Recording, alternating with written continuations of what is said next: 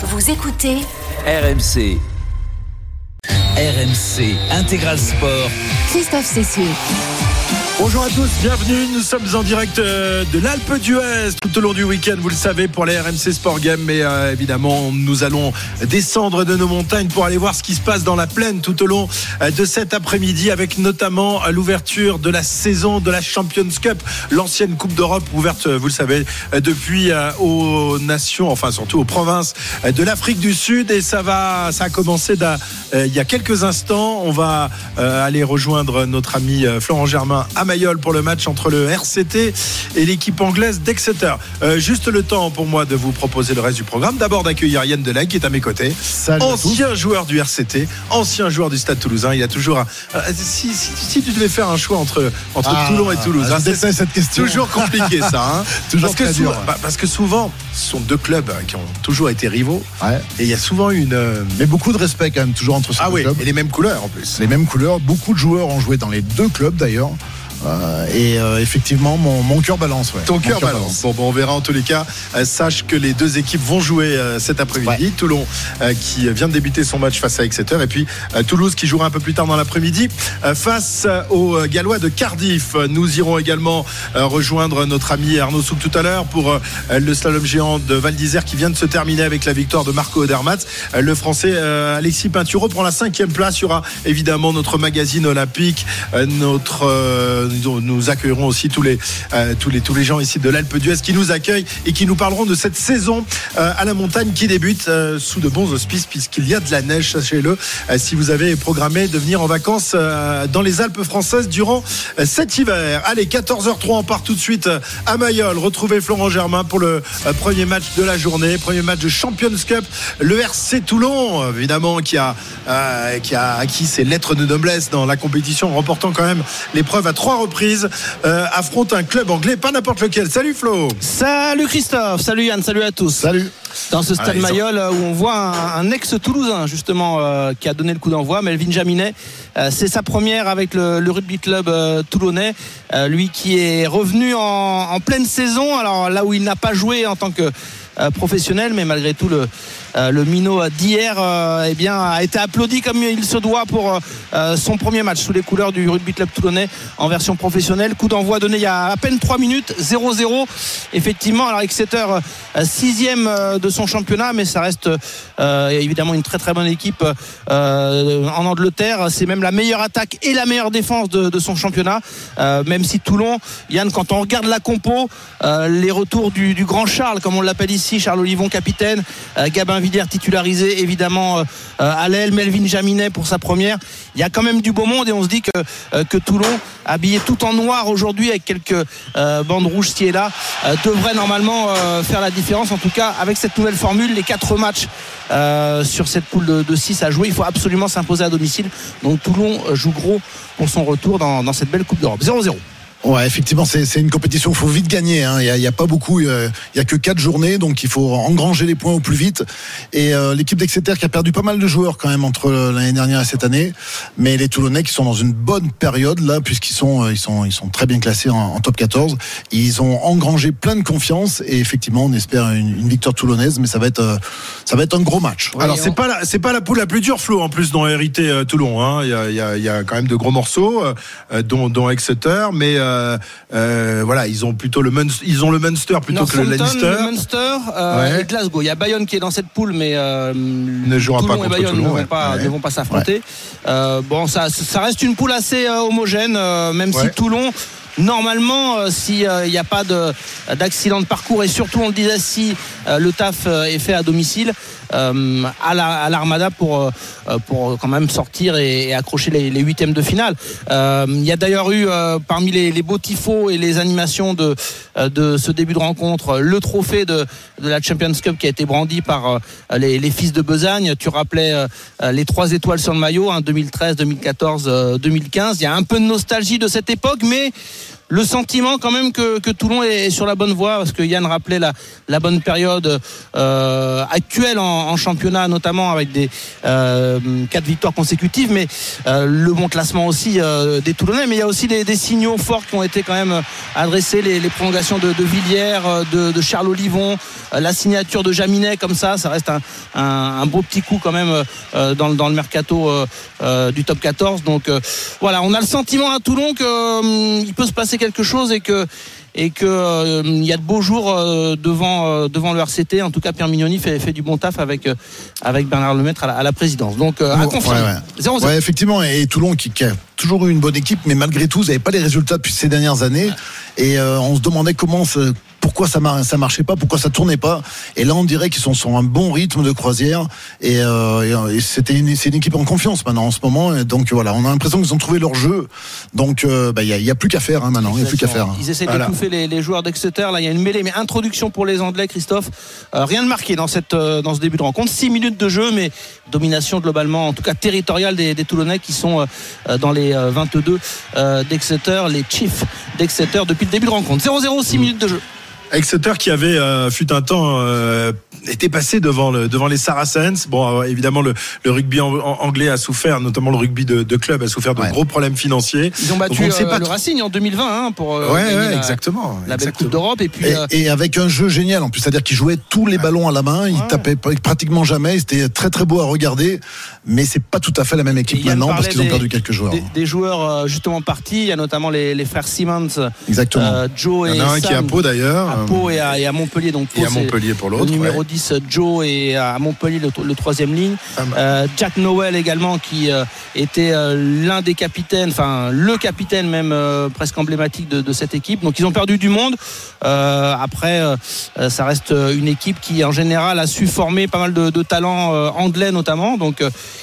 il faut, il faut évidemment être prudent. Et là, Toulon n'y arrive pas. Depuis 7 minutes, on a vu cette mêlée. Ils ont réussi à ressortir un peu le ballon, les, les Anglais. Et Toulon essaye de, bloquer Exeter à, sur leur, ligne des, des, 40 mètres. Donc toujours ce score de 0-0 dans un maillot qui est pas plein à craquer mais pas loin. Euh, on doit être à 16-17 000 supporters euh, ici sur les bords de la rade. Et on rappelle hein, l'importance de, s'imposer à domicile. Si tu perds euh, un match de Champions Cup à la maison, tu as très peu de chances de te qualifier pour la suite de compétition, Yann. Hein ouais, une, une, compétition très ramassée qui est en, en, très peu de rencontres, donc il faut vite gagner, il faut vite prendre confiance dans, dans cette poule et, et, évidemment les Toulonnais le savent et ils sont quand même expérimentés puisqu'ils ont, ils ont déjà gagné cette, ce, enfin, la Coupe d'Europe à l'époque, c'était un petit peu différent à trois reprises. Donc voilà, ils ont une, cette expérience-là. Mais c'est vrai que pour l'instant, c'est un match qui est plutôt équilibré. Les, mais les, les Toulonnais ont l'air bien dans le match. Oui, on a vu une, une, chandelle là, de Enzo Hervé pour derrière une grosse pression des, des Toulonnais. Alors ils ont remis la main sur le ballon, euh, les, les, Anglais d'Exeter, mais euh, effectivement, domination euh, globale des, des Toulonnais. 0-0, 8 minutes de jeu.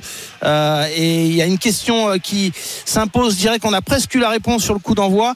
je pense, Yann, que c'est Melvin Jaminet qui, va, qui prendra les les pénalités. Enfin, c'est le sentiment qu'on a, même si Enzo Hervé est plutôt en réussite, c'est un peu un dilemme oui. peut-être pour le staff. Enzo Hervé fait un très bon début de saison au pied.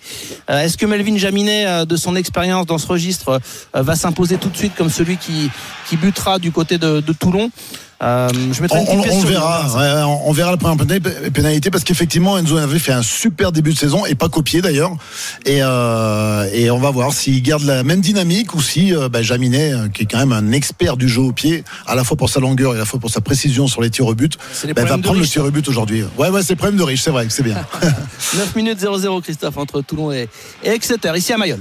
Très bien. Je vous rappelle qu'hier soir, pour le premier match de Coupe d'Europe, euh, l'UBB, enfin de Champions Cup, j'ai du mal à m'y. Eh ouais, ouais, ouais, on a tous du mal parce que il y, y, a des formules qui changent chaque année. C'est un peu le bazar.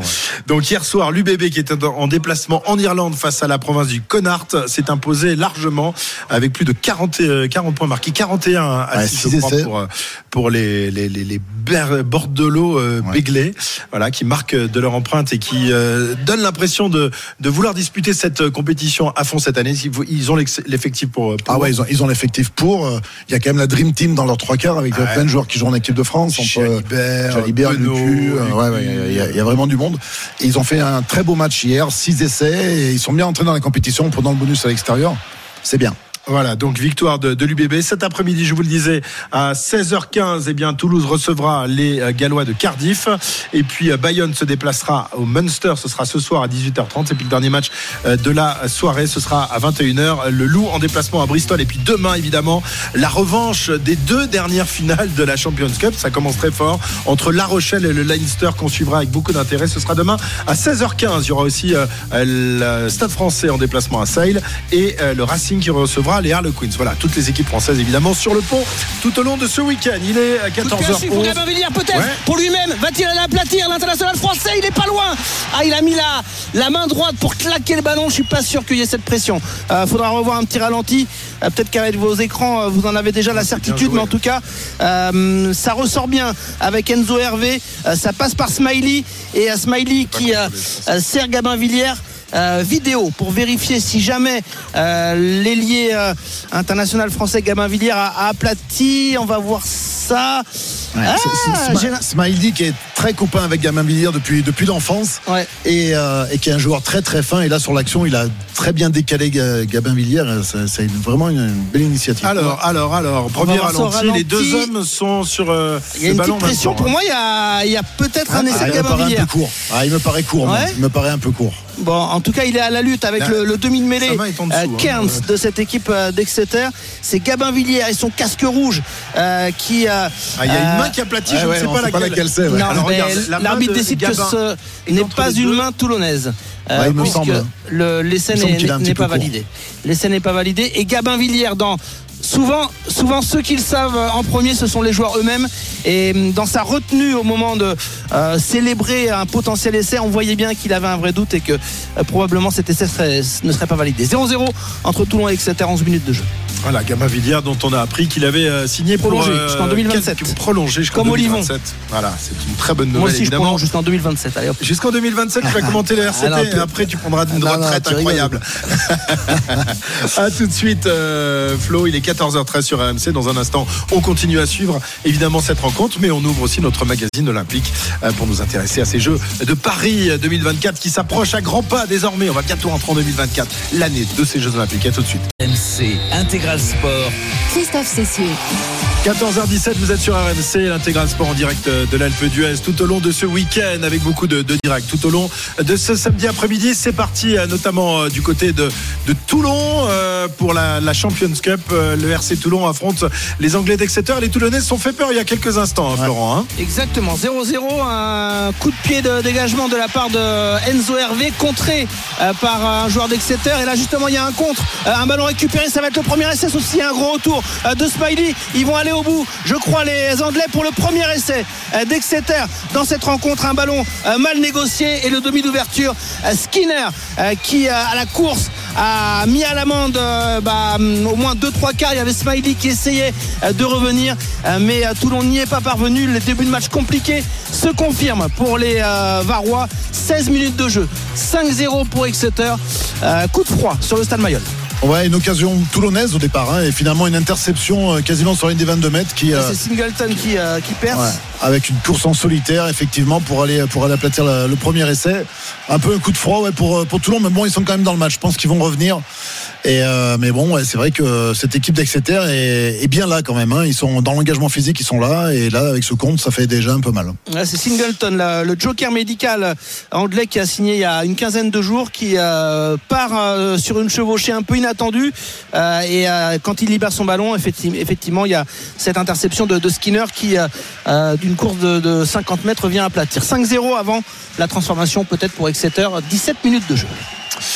Merci Flo, on revient vers toi dans, dans un instant. Évidemment, tu nous appelles dès qu'il se passe quelque chose sur la pelouse de Mayol. 14h19, c'est l'heure de notre magazine olympique en route pour Paris 2024. RMC en route pour Paris 2024. Comme tous les samedis, comme tous les dimanches, évidemment, on vous fait euh, vivre l'actualité euh, olympique. On se rapproche à grands pas de ces Jeux. 230 jours avant euh, le- la cérémonie d'ouverture des Jeux, 263 jours avant celle des Jeux paralympiques. Et pour m'épauler, pour m'accompagner, une olympienne, s'il vous plaît. Pas une championne olympique, mais une olympienne. Hein des- Oh. J'en suis déjà très fier. Ah ben, je, je peux le dire. Évidemment, bonjour, tu as raison. Bonjour à tous. Sophie Camoun est avec nous. Ça va, Sophie? Ouais, super. On parlera de natation tout à l'heure. On sera en direct euh, de, de Roumanie avec Julien Richard dans notre magazine olympique parce que les, les- les championnats d'Europe en petit bassin euh, se déroulent cette semaine. C'est un carton plein pour les nageurs français. Ouais, ouais. C'est franchement, on a des, on a des titres tous les jours, encore Voilà. trois titres hier. Euh, c'est vrai que on, on voit que derrière, derrière les ténors, Léon Marchand, enfin Florent Manodou ou, Maxime Grousset, ben, il y, a, y a de la densité. et C'est ça qui est agréable. Voilà, on en parlera tout à l'heure euh, avec avec Julien, mais on va commencer notre notre magazine avec euh, l'actualité du hand, puisque là aussi euh, se déroule une compétition très importante. C'est les championnats du monde qui ont lieu en, ce moment en Norvège, et l'équipe de France eh bien réussi un, magnifique début de, de compétition. L'équipe de France est invaincue, elle est d'ores et déjà qualifiée pour les quarts de finale après son succès hier soir face aux Coréennes 32-22. Il reste un dernier match, pas n'importe lequel. Ce sera face à la Norvège demain. Donc les championnes olympiques françaises qui affrontent les, les championnes d'Europe et championnes du monde en titre. Euh, mais bon, euh, pas un, gros enjeu dans, dans ce match. Seulement la, la tête de, de la poule qui va ensuite euh, disposer en fait des les, quarts de finale. Euh, pour évoquer euh, ce, ce très beau parcours de, de l'équipe de France, eh bien nous sommes avec Chloé Valentini qui est l'une des joueuses de l'équipe de France, ailière de, de cette équipe de France. Bonjour Chloé. Bonjour. Et merci, Chloé. merci d'être avec nous.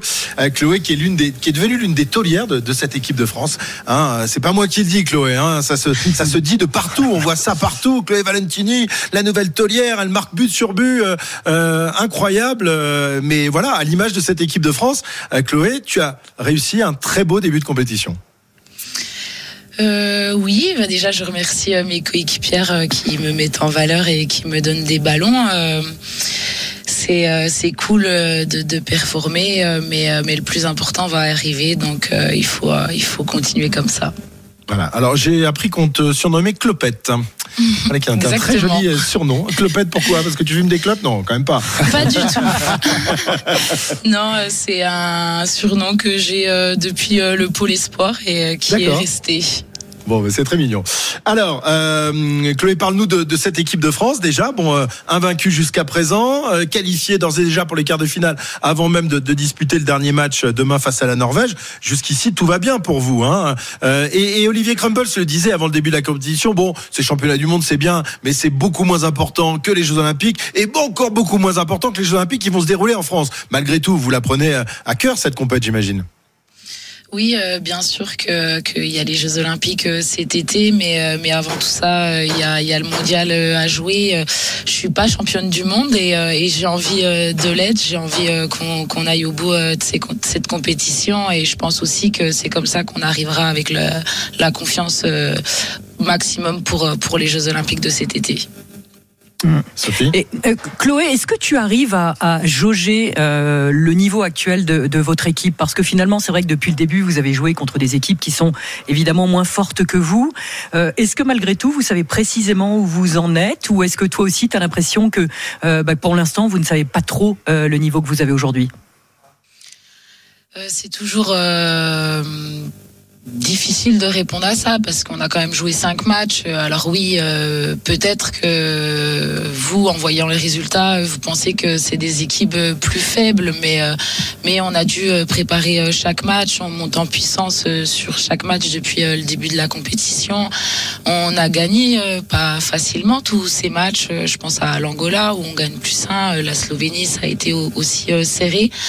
Et euh, il faut qu'on continue à progresser. Je pense aussi que c'est aussi un de nos, points forts, c'est que euh, en équipe de France, tout le long de la compétition, on continue à, progresser, contrairement à d'autres qui peuvent euh, physiquement euh, peut-être diminuer un peu dû à, l'impact physique des matchs tous les deux jours. À, nous de, continuer à, progresser, à avancer, à bien préparer les matchs pour, être prête pour demain, mais aussi pour le quart de finale. Mhm. Alors Chloé, toi tu joues à l'aile, euh, à l'aile gauche je crois, de, de cette équipe de France. Les, les ailières jusqu'à présent avaient euh, assez peu de ballons finalement à se mettre euh, sous la dent, mais là il y a eu un, un changement de, de tactique adopté euh, par, euh, par l'équipe de France et par votre sélectionneur Olivier Crumbles avec un jeu d'attaque qui a été un peu changé et du coup tu touches beaucoup plus de ballons et tu marques beaucoup plus de buts qu'avant. J'imagine que c'est plus valorisant quand même pour une joueuse en équipe de France. Ah ben, je vous avoue que c'est très euh, satisfaisant. Euh, c'est vrai que depuis un an, on remet, euh, on a tout remis notre plan de jeu euh, d'attaque euh, en place, où on participe aussi beaucoup plus. Donc euh, c'est, je dirais pas satisfaisant que pour moi, mais c'est aussi qu'on a plus de ballons, donc euh, la défense est aussi euh, plus écartée, ce qui amène aussi plus d'espace pour nos arrières, pour leur duel, et, euh, et je vois que des points positifs à tout ça. Alors nous, on voit que tu es quand même extrêmement performante depuis le début de la compétition. Est-ce qu'il y a eu un déclic euh, qui s'est produit à un moment donné pour que tu sois euh, euh, aussi tranchante? Et est-ce que tu penses aujourd'hui justement que ton rôle dans cette équipe a, a évolué et que tu es en train de finalement de t'imposer en, en véritable leader de ce, de ce collectif? Oui, bah forcément, euh, ça fait euh, quatre ans que je suis en équipe de France. Euh, j'ai plus du tout le même rôle qu'il y a quatre ans parce que j'ai pris de l'expérience, que je suis partie aussi à Metz où je joue la Ligue des Champions et je côtoie le haut niveau tous les jours à l'entraînement. Donc j'ai évolué dans tous les secteurs, que ça soit aussi personnel. C'est j'ai pas envie de dire que je suis une leader parce que je j'aime pas trop euh, ce mot-là, mais en tout cas, euh, j'ai la place euh, que j'ai aujourd'hui dans le groupe en étant moi-même et en donnant en tout cas le meilleur de moi-même pour pour l'équipe. Euh, on a, on, on- on le sent. Hein, T'as pas trop envie de te mettre en avant, Chloé. Euh, bon, c'est un sport collectif évidemment. Euh, on est tout ensemble, mais bon, c'est vrai que tu es devenu quand même une taulière. Faut le reconnaître, c'est ce que tout le monde dit. En tout cas, euh, demain, match important. Alors, est-ce qu'il est important ce match face à la Norvège, Chloé? Euh, Vous rencontrez les championnes du monde et championnes d'Europe en titre, qui seront l'une de vos adversaires principales pour le titre olympique dans dans quelques mois et pour ce titre de champion du monde. On rappelle que ce mondial a lieu en plus en, en Norvège, Euh, mais vous êtes déjà qualifié. Donc, comment vous allez euh, aborder cette rencontre avec euh, la volonté de s'imposer pour terminer première de groupe ou alors finalement de, vous préserver pour la suite de la compétition et le quart de finale qui va arriver vite?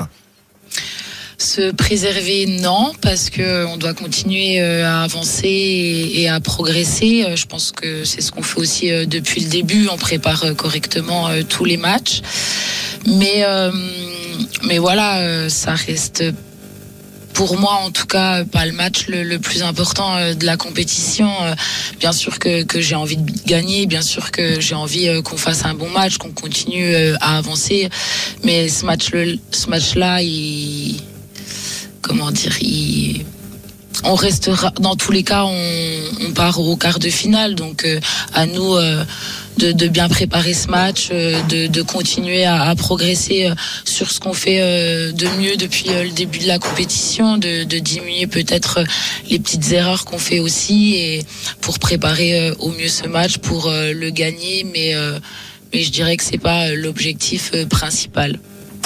Très bien, bon, on va quand même vous suivre et on suivra donc cette, cette rencontre. Ce sera demain soir évidemment entre la France et la Norvège, le rendez-vous des, des grandes championnes dans ce mondial, en espérant vous retrouver euh, face à face, pourquoi pas en finale dans dans quelques dans quelques jours, hein, quelques jours après, euh, parce qu'a priori la, la Norvège euh, devrait être là comme vous dans dans les phases finales de cette compétition.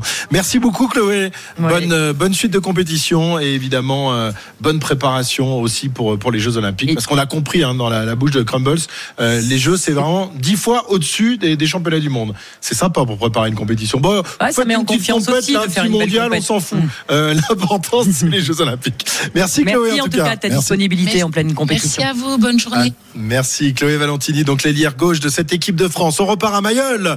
Euh, on avait laissé les, les Toulonnais euh, un peu dans le dur, euh, qui avaient encaissé un premier essai qui était mené euh, donc par les Anglais. Depuis, ça va beaucoup mieux, Florent, beaucoup beaucoup mieux. Oui, ils ont été piqués par ce premier essai de Skinner euh, pour Exeter 5-0 et désormais 12 à 5. Il y a eu deux essais, euh, les deux dans un registre euh, bien différent. Euh, Le premier, une, touche bien captée par, Olivon, la cocotte qui se met en place et Gigashvili qui, qui va aplatir le pilier de cette équipe de, de Toulon. Et deux minutes plus tard, un nouvel essai magnifique. hein. Euh, Yann, on, on a tout vu sur cette action avec euh, euh, notamment Jaminet, une, une passe express pour, pour Dréan. Dréan qui, qui accélère, qui serre Olivon, les grandes jambes d'Olivon pour faire 10-12 mètres. Il se fait plaquer, mais le ballon est cueilli, récupéré par Ben White, l'international anglais au sol pour aller derrière se jeter et aplatir. On a tout vu sur cet essai et ça a vraiment réveillé, réveillé le, Mayotte. 12-5 pour les, les Toulonnais. Ouais, une action tout en continuité, c'était magnifique. Je crois que c'est le, le jeune Smiley qui fait une passe magnifique pour, euh, pour son ailier. Et euh, ce joueur, faut, faut le suivre parce que je pense que c'est une très bonne formule pour Toulon. C'est, c'est comme un 5-8e, c'est un deuxième numéro 10, c'est un joueur très technique. Et je trouve qu'il amène beaucoup de fluidité au jeu toulonnais, déjà la semaine dernière et encore aujourd'hui. Donc euh, c'est de très bon augure pour, euh, pour le RCT. Mais là, ils sont un petit peu dans le dur, ils sont dans leur 100 mètres. hein. Bon, en Ouais, tout cas, effectivement, sur la ligne des, des 5 mètres, euh, on verra si, si Exeter réagit, mais en tout cas, Toulon a, a relevé la tête rapidement après le, le premier essai Ouais. Anglais. 12 à 5 pour les, mais, pour les Varois. mais tu as vu comme euh, Yann avait du pif, il a dit ouais, ouais premier essai, mais vous inquiétez pas, Toulon va, re- va revenir. Je, je les Ça marche sens pas bien. toujours, hein. Ouais, mais là ça a bien Il marché était la méthode serein, vois. serein d'entrée, euh, Yann. Ah ouais, ouais. On sent l'habitué de Mayol, qui, euh, Yann, et évidemment, qui a été champion de France avec Toulon. C'était en 1992. Ah, y a- il était tout petit là à Il y a- l'époque. il y, hein. a- il y a une vie, ouais. Oui, mais les- tu sais que les 1992, anciens de 92 à Toulon, euh, ils pèsent encore énormément. hein. Ah ouais, ouais. Ah, La, la- la pression sur, sur le RCT euh, vient aussi de, de ça. Alors oui, il y a les trois étoiles 2013, 2014, 2015, mais avant tout, il y a, il y a, il y a ce doublé euh, fin 90 euh, euh, où il y a eu deux titres en, en cinq ans. Ouais. Et on, on sait que vous êtes présents, on sait que vous regardez. Euh, Oui, et puis en hein. plus, c'était, une génération où il y avait que des Toulonnais qui jouaient, alors que Eh ouais, ouais. quand ils étaient champions d'Europe, il y a beaucoup de joueurs étrangers qui sont plus à Toulon Sudaf, aujourd'hui. ouais, voilà. euh, Nous, là, tous les mecs sont encore au stade, hein, on va supporter les, les petits, les minots, comme on dit. Exactement, les minots de la rade. Donc Toulon qui mène euh, 12 à 5 face à Exeter. Dans cette première mi-temps, il est à 14h31. On revient dans un instant pour l'intégral sport. On poursuit notre magazine olympique avec Sophie Camoun. On va aller retrouver Valentin Jamin euh, pour le journal olympique. Et ensuite, on parlera natation avec les, les championnats d'Europe qui se déroulent en Roumanie. À tout de suite sur RMC. RMC Intégral Sport. Christophe Cessieux. L'intégral sport en direct de l'Alpe d'Huez avec euh, notamment la Champions Cup de, de rugby. On repart à, à Mayol avec peut-être euh, un coup dur pour les Toulonnais, Florent, dans, dans un instant. Non Euh, oui, bah c'est déjà fait le carton jaune, hein, carton, Carton jaune, pour euh, Noisé. Effectivement, euh, 10 minutes euh, en infériorité euh, numérique, euh, donc il faudra tenir jusqu'à la pause euh, puisqu'on joue la, la 30e. Euh, 12 à 5 pour Toulon, deux essais euh, du RCT euh, de la part euh, de Gigashvili et de Ben White. Et effectivement, à la à la retombée d'une chandelle, il y a euh, le demi euh, d'ouverture euh, de cette équipe d'Exeter qui, qui capte le ballon et Alenouezé qui arrive. Est-ce que c'est vraiment au-dessus de l'épaule? C'est On a eu Hammersley, peur, hein. l'ailier. On a eu peur qu'il y ait On le a eu peur du rouge. Ouais, Effectivement, mais hein. honnêtement, euh, moi le, le jaune me paraît être la bonne décision parce que c'est pas non plus Ouais, aussi, au-dessus hein. de l'épaule. Euh, 31 minutes de jeu, 12 à 5 pour Toulon. Ouais, euh, bon, il va falloir tenir pendant 10 minutes là. Ouais, ouais, ben ça va, c'est un moindre mal, hein, parce que ce- c'est. Ah, le rouge, c'est pas les- Voilà, pas les maintenant, mêmes. sur des, des actions euh, de ce genre-là, euh, on sait jamais euh, les arbitres qui vont mettre jaune ou rouge. Bon, là, c'est jaune, ça va. C'est justifié à mon goût aussi. hein. Très bien. Allez, on revient évidemment à Mayol dans, dans quelques instants. 14h36, la poursuite d'en route pour Paris 2024. Toujours avec Sophie Camoun à mes côtés, qui a renoncé à une journée au ski. Euh, franchement, Euh, merci Sophie. Un- Avec, assez peu de regrets hein, après mes deux gamelles d'hier. Euh, Surtout, il fait un temps de cochon, donc euh, t'es Voilà, c'est pas, c'est pas le- la meilleure météo pour vraiment libérer mon ski, tu vois. Très bien. Notre journal olympique du jour nous est présenté par Valentin Jamin. Salut Valentin. Bonjour à toutes et à tous. Valentin qui est à Orléans euh, ce week-end parce que Orléans accueille le Grand Prix Nuoma de sabre euh, qui est en escrime évidemment une compétition internationale euh, qui rassemble les meilleurs mondiaux Orléans qui est une pépinière de, talent Valentin c'est pas un hasard si la compétition se, déroule ici depuis euh, plus de 20 ans maintenant hein. Oui, 1999. Pourquoi En fait, parce qu'il y a des athlètes qui jouent en fait tout simplement à domicile, ici poussés par leur public dans une ville qu'ils fréquentent au quotidien, car euh, certains s'entraînent au sein de l'académie Christian Bauer à Orléans. Elle est très réputée. Il y a des Français, Manon Apiti-Brunet, Boladé Apiti, mais aussi beaucoup euh, d'athlètes étrangers, euh, des Géorgiens, des Grecs, des Roumains, des Turcs, des Américains. En tout, ils sont une vingtaine dans le club, et ça s'appelait à Manon Apiti-Brunet. On est une grande famille, on apprend. Ce qui est sympa, c'est qu'on apprend à découvrir un peu toutes les autres cultures, la façon de travailler, la façon bah, d'être, et qu'on n'a pas appris les mêmes choses euh, avant de venir ici. Donc euh, c'est marrant de voir comment chacun s'adapte. On a tous les mêmes objectifs, on sait tous qu'on a besoin des uns des autres, donc euh, c'est un peu le même principe qu'une équipe de France, sauf qu'on est une équipe mais qui a les mêmes objectifs, mais, pour autant qui, sont que adversaires. Parce que tu retrouves en compétition où des fois tu te dis punaise, mais j'ai pas compris son jeu, bah là tu peux t'entraîner dessus parce que tu le découvres un peu avant. Voilà, Boladé Apiti, son mari, parle lui par exemple d'un frère en évoquant le numéro 1 mondial géorgien Sandro Bazadze. D'ailleurs, ils habitent hein, à côté, les jardins sont collés, ça parle anglais entre eux, dans un environnement de travail avec euh, les 24 pistes du cercle d'escrime orléanais mises à disposition, où Boladé Apiti a trouvé son compte. Ouais, c'est un mode de fonctionnement qui est différent. Moi, j'étais à l'INSEP pendant de longues années et c'est vrai que bah, tu t'entraînes avec des gens avec qui tu es en concurrence euh, vraiment directe, euh, bah, déjà juste pour te sélectionner. Or, ici, nous, on n'a pas ce, ce, problème de concurrence directe, en fait, parce qu'on on est chacun de pays différents. T'as pas ce frein-là, qui est des fois inconscient, mais qui peut être là. Là, il n'existe pas. Alors attention, ça ne les empêche pas de se sentir intégrés à l'équipe de France, disent-ils. Il y a des jours où ils montent à Paris avant les grosses échéances pour des séances communes à l'INSEP. Les échanges sont vraiment fréquents, explique euh, Boladé Apiti. Eh ben, je suis en contact régulier avec eux parce que ben, l'important aussi c'est par équipe. Moi je m'entends aussi très bien avec, euh, avec mes coéquipiers. On est en contact régulier, on s'envoie des messages, savoir euh, comment ils s'entraînent, s'ils sont en stage. Euh, et puis les entraîneurs, ben, ils me demandent comment se passe ma préparation, est-ce que je suis en forme, est-ce que ça va? Et on essaye de créer quand même aussi ça pour être performant par équipe parce qu'on a une chance d'être performant, donc il ne faut pas la gâcher. Épreuve que ça fonctionne plutôt bien à 38 ans. Apiti a gagné sa première Coupe du Monde il y a un mois. Sa femme, Manon Apiti Brunet, est en quart là aujourd'hui elle vise une troisième victoire ici donc chez elle à Orléans. Bah, ça cartonne chez les Apiti Brunet, décidément. Merci euh, Valentin pour euh, cette incursion dans le monde de, l'escrime. On va maintenant parler du reste de, l'actualité olympique avec donc la, la, décision du CIO prise hier. Les Russes et les Biélorusses vont donc être autorisés sous condition à participer aux Jeux 2024. Oui, une décision plutôt attendue, hein, prise par le CIO. Une participation au JO autorisée sous bannière neutre. Ça veut dire pas de drapeau, pas d'hymne, pas de représentants politiques, pas d'équipe dans les sports collectifs pour ces pays. Les athlètes ne devront pas non plus être liés à l'armée ou avoir soutenu l'invasion russe. La Russie, qui se dit plutôt satisfaite, mais parle tout de même de conditions discriminatoires. Les Ukrainiens, eux, sont fatalistes ou en colère. C'est le cas du nageur Mirailo Romanchuk. C'est une grande honte pour le monde du sport. La Russie attaque les villes ukrainiennes, les uh, civils ukrainiens, les athlètes ukrainiens, les installations sportives en Ukraine. Et maintenant, ils sont uh, autorisés à participer aux Jeux. Ce n'est pas normal, ce n'est pas juste. La Russie ne respecte pas les règles de paix olympique.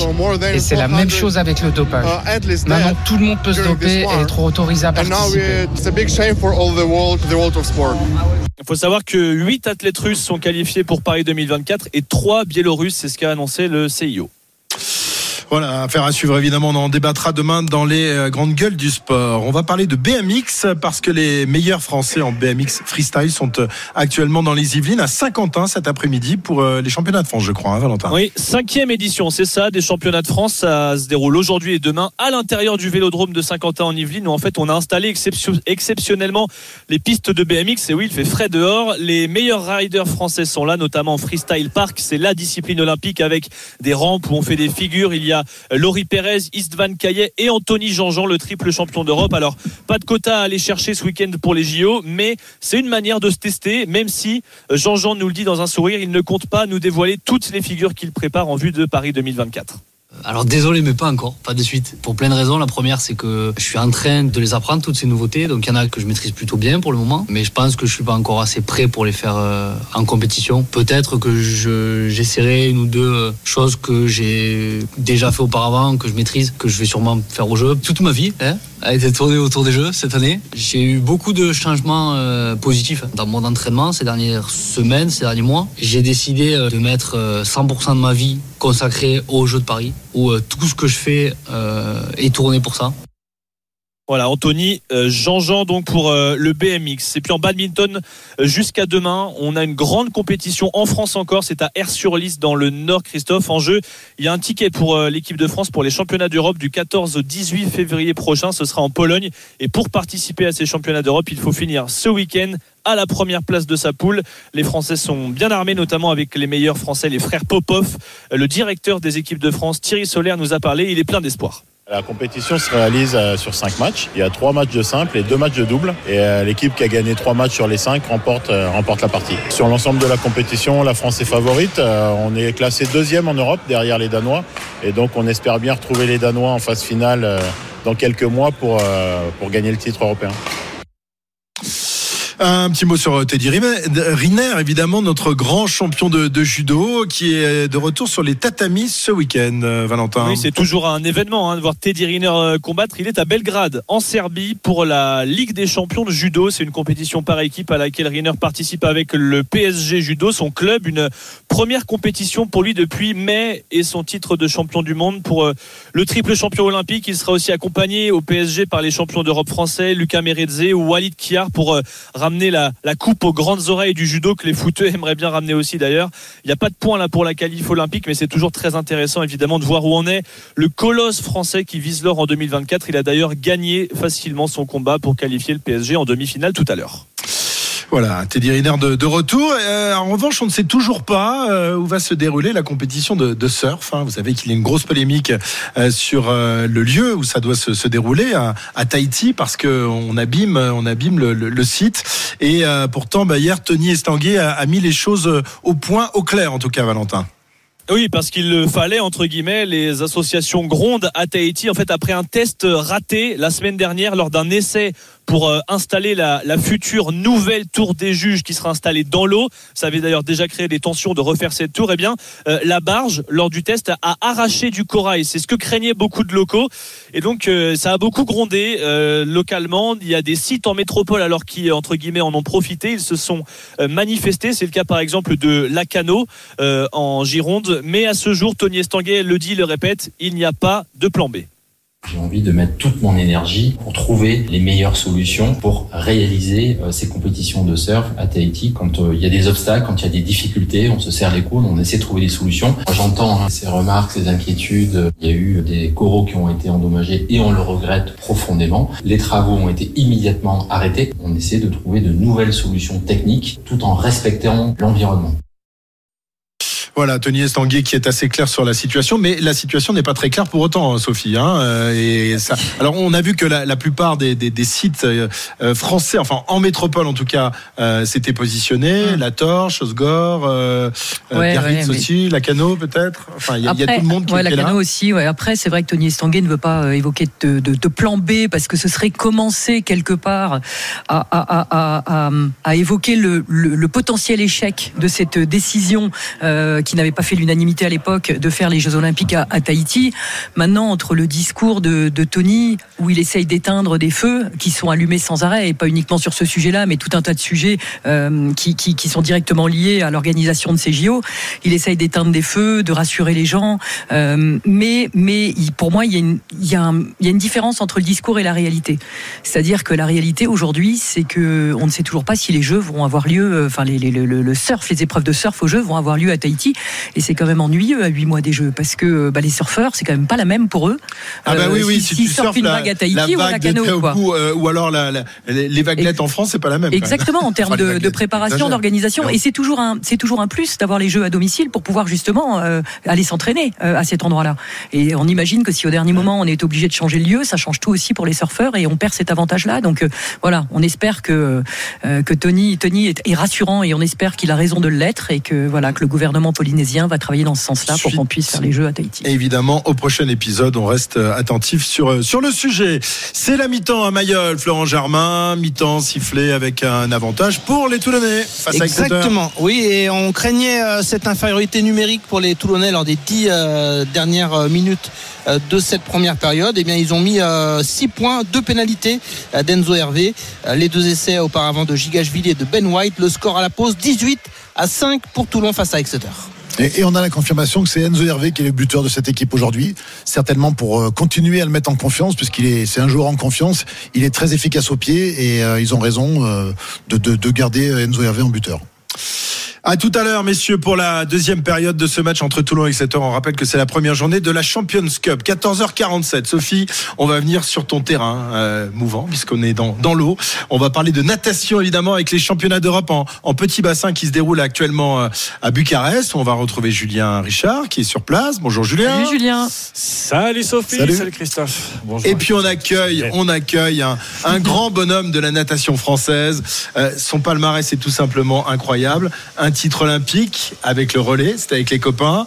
Euh, deux médailles d'argent olympique, je ne me trompe pas. Jérémy, je, je le présente, Jérémy Strabus, voilà, est avec nous tout de suite. Euh, là, vous pouviez essayer de- d'essayer de le reconnaître à son palmarès, euh, parce qu'il n'y en a pas beaucoup qui ont des palmarès comme ça. Quatre titres de champion du monde, euh, trois médailles d'argent au championnat du monde, des médailles également au championnat d'Europe en grand bassin, en petit bassin. Enfin, t'as tout gagné, Vive, quoi, en vive gros. Wikipédia quand même. hein. Oui, presque. Ouais.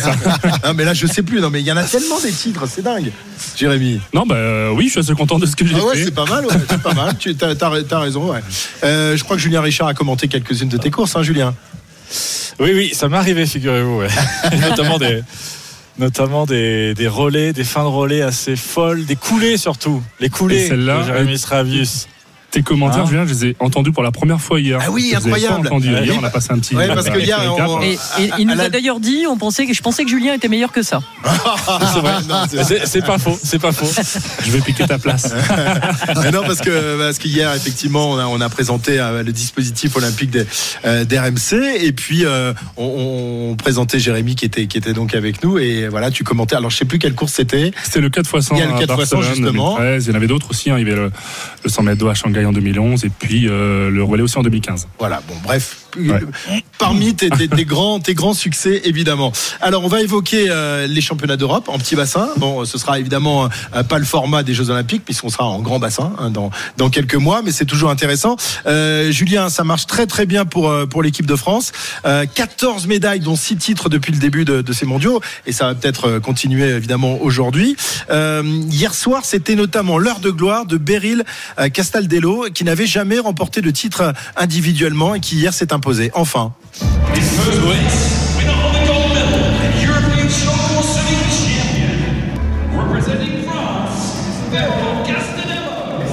Et ça, elle l'avait évidemment euh, longtemps attendu et il y avait beaucoup, beaucoup d'émotions euh, sur le podium pour, pour la Française. Euh, Elle a bien tenté de contenir ses, émotions en écoutant la, la Marseillaise, mais Beryl Gastaldello a fini par ouvrir les, les, les vannes en larmes sur ce podium. Donc. Pour vivre ces émotions et se sentir en vie. Et en fait, je me suis jamais senti autant en vie qu'aujourd'hui. Et euh, ça, c'est fort pour moi de, de bien intégrer tout ça parce que c'est jamais facile de faire une finale. Et j'ai jamais été capable de faire euh, d'être à ce niveau-là. Donc pour moi, c'est un pas énorme en avant, euh, surtout l'année des Jeux. Voilà, conclusion heureuse euh, d'une année euh, si dure, euh, une année cruelle. Beryl Castaldello a perdu sa maman quelques jours avant les championnats de France. C'était en juin dernier. Son papa n'est plus là non plus. Alors à 28 ans, eh bien cette première Marseillaise en individuel, elle résonnait très fort. C'est mon papa qui m'a en CP, il m'a demandé si je connaissais la Marseillaise, je lui ai dit non. Il a ouvert le dictionnaire, il m'a dit tiens, apprends les paroles. C'est un petit clin d'œil quand même à mon père et puis à ma mère, mais dans le bon sens des choses, parce que je veux pas qu'on parle de ça. Je l'ai fait pour moi et je suis, je suis sûre qu'ils sont fiers et tous les gens qui me suivent et qui savent d'où je viens. Voilà, tenter de passer à autre chose, c'était aussi un peu l'enjeu. Hein, ici en Roumanie, côté son entraîneur Olivier Sangaria. On veut plus en entendre parler de ça. Et on essaye d'être très centré sur le sportif, justement, pas repartir dans ce qu'elle a pu vivre avant, toujours dans l'optique des jeux, toujours. Voilà, et avant de penser les, aux Jeux à Paris, bah, Beryl Gastaldello savourait hier sa première euh, médaille d'or internationale. Euh, elle a terminé ses courses ici en individuel, puisque malheureusement, elle, elle, s'est- elle a été disqualifiée euh, pour faux départ ce matin sur le 50 mètres papillon, mais il lui reste encore des relais ici au championnat d'Europe. Voilà, Beryl Castaldello euh, qui euh, bah, franchit euh, un cap important, qui met derrière elle tous ses mauvais souvenirs. Euh, Sophie. euh, Ouais, tous, les, tous les moments personnels très difficiles qu'elle a vécu. Hein. Son papa et sa maman disparus tous les deux, qui étaient deux nageurs d'équipe de France. Euh, sa maman, Véronique Jardin, euh, avait fait les Jeux Olympiques à, à Los Angeles. Avec toi? Avec moi, exactement. Et donc, euh, c'est très difficile pour Beryl. à quand tes enfants aux Jeux Olympiques euh, C'est un peu tard maintenant. mais mais euh, honnêtement, voilà, elle a traversé des choses tellement difficiles, Beryl, qu'on peut être que admiratif de, de son parcours, euh, d'être capable de se remobiliser de cette façon-là. Elle a fait des choix aussi. Elle a changé de structure d'entraînement. Jérémy connaît bien d'ailleurs sa structure, sa nouvelle structure d'entraînement, puisqu'elle s'entraîne aux Étoiles 92 avec Olivier Le club de Jérémy. Euh, Jérémy pourra nous en parler. Mais mais voilà, elle a mis des choses en place pour réussir après presque dix ans d'équipe de France à décrocher, pourquoi pas, euh, ses premières médailles olympiques euh, ou sa première médaille olympique l'été prochain. Et ça, c'est c'est fort de sa part. Donc c'est les étoiles 92. Des étoiles 92. Exactement. Voilà. Situé à Du, dé- Nanterre. du département évidemment 92 euh, les Hauts-de-Seine. Donc là, aussi c'est- c'est c'est ton dernier club parce que toi évidemment tu as tu as fait l'essentiel de ta carrière à Amiens, c'est ça Amiens, hein ça. J'ai fait 11 ans à Amiens. J'ai fini un an et demi à Nice. Et après, bah, je suis rentré chez moi. Et puis donc, du coup, j'ai été recruté par ce club d'étoiles 92 qui venait de se créer en D'accord. Et il a fait les championnats, il a fait les championnats interclubs là il y a quelques semaines. euh, Ouais, ça, David. na- ça nage encore. Bah, ça va, il est encore affûté. Hein. Il a fait les compètes. Alors, je, dans le but, le but, enfin, d'être dans ce club-là. T'as arrêté quand, en c'est- 2020, Ouais, j'ai arrêté en 2020, 2020. février 2020. J'ai senti le Covid arriver, j'ai dit stop, on arrête là. Et, euh, et du coup, euh, voilà. Après, j'ai intégré cette structure, mais c'est vraiment- pas dans le but de, de performance. Moi, je suis là uniquement, euh, voilà, pour apport, euh, apporter mon expérience. Et puis, je suis, je suis dans l'expertise, c'est-à-dire dans la précision de tout ce qui doit s'app- se mettre en place à l'entraînement, la routine de compétition, etc. Donc voilà. Après, c'est vrai que quand euh, je les suis en compétition, bah, ben, euh, c'est l'occasion aussi pour moi de remettre le, le maillot de bain et de, de faire quelques courses pour apporter des points au club. Ouais, quand on a été champion, euh, on Mais ça, reste c'est vachement évidemment chouette. avec Moi, je trouve ça bien d'avoir cette envie de partager, de transmettre. Et on le ressent un peu dans l'équipe de France en ce moment. Quand on voit les deux capitaines de l'équipe de France, Florent Manodou et Charlotte Bonnet, qui sont de la génération précédente, hein, de la génération Londres 2012. Charlotte titrée et, Et- et- euh, et- et Florent qui a une Exactement, médaille médaille d'argent. hein, ouais. Et ils sont là, et, et c'est eux qui ré- réussissent à, à finalement à, à élever cette équipe de France et à les aider, à aider les jeunes nageurs à, leur donner des conseils et, et à faire ce qu'ils sont aujourd'hui. Et je trouve que ce qu'on est en train de réussir dans cette équipe de France, c'est cette osmose justement entre la génération passée et la, la nouvelle génération, euh, grâce justement à, à des nageurs comme comme Jérémy qui apporte beaucoup dans son club, qui apporte beaucoup à la natation française, et puis et puis bien évidemment euh, Florent et, et Charlotte qui sont toujours en activité. Alors, euh, Jérémy, figure-toi qu'on parlait de toi il y a quelques jours. Euh, on était avec Johan Endoy Brouard, Ok, euh, qui euh, évidemment euh, connaît bien Sophie, euh, puisqu'elle s'occupe de, euh, de, de lui, euh, non pas son entraîneur, mais tu t'occupes de, de, de Toute la partie extra-sportive, et Voilà, tous ses, co- tous ses contrats. Euh, Johan, qui a terminé deuxième hier, je crois, du 100 mètres d'eau, battu par un autre Français euh, qui s'appelle Mewen Thomas, que tu connais bien parce que lui, euh, il est originaire d'Amiens.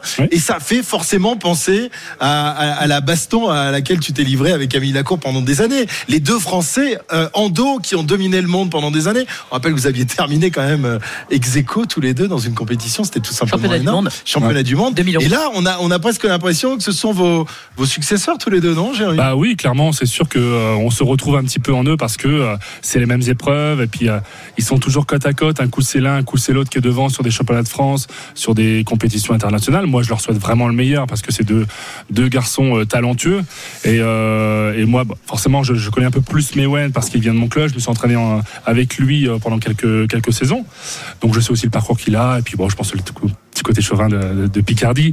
Mais, euh, mais voilà, en tout cas, je leur souhaite vraiment euh, le, le meilleur possible et puis de, bah, pourquoi pas faire aussi ex aequo Ah sur oui, des, sur des énorme. championnats. Ça serait bien, hein. Ça serait énorme. Ce serait énorme. Bon, le Je- chemin est encore loin, mais en tout cas, je leur souhaite vraiment le meilleur. Alors Julien, en plus les deux les deux garçons sont très copains, hein, euh, Johan et, et Mewen. En tout cas, comme ça d'apparence, je sais pas s'il qu'il en est. Je sais pas, je sais pas. Tu je sais sais pas pas. Non, enfin, il par- En tout cas, ils sont respectueux Ah bah. Ouais, Johan, ils voilà, disait qu'il Voilà. il, apprécie vraiment Mewen. Ils quoi. partent pas en vacances ensemble, Ouais. mais euh, en Bah, tout cas. Partais pas en vacances non, avec Bah, c'est un non peu plus. comme, Non, les, coachs, les coachs sont proches. Il faut savoir que Michel Chrétien, qui est l'entraîneur à l'INSEP de Johan Endoy Brouard, euh, euh, euh, Mathieu Neuillet, qui entraîne Mewen Thomas, qui est un peu un disciple de, de, de, de, de, de Michel Chrétien. C'est-à-dire que vraiment Michel l'a formé. Et voilà, donc les coachs sont très très proches et, et, et donc il y a un peu aussi peut-être la même façon de s'entraîner, la même façon, la même vision de la natation et ça aide forcément. Ouais, Julien.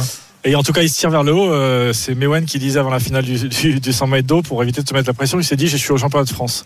Euh, et je vais essayer de, l'emporter. Non, mais voilà, peu importe la, co- la compétition, ils, ne se quittent pas, hein, puisqu'ils sont sur toutes les compétitions en France, euh, l'un face à l'autre. Alors, Jérémy, tu peux me dire si, au bout d'un moment, ça peut être lassant ou, perturbant, mais en tout cas, ils se tirent vers le haut sur chaque compétition avec un niveau international. Et c'est ça qui est aussi très intéressant sur, sur cette discipline du en France. Bah, de toute façon, ils n'auront pas le choix, ils vont être liés jusqu'au bout, ces deux-là. Et euh, maintenant, non, ce qui, est, ce qui est bien en tout cas, et ce qui va faire euh, justement euh, les performances de l'équipe de France, c'est que ils sont vraiment respectueux l'un envers l'autre, ils s'encouragent l'un et l'autre.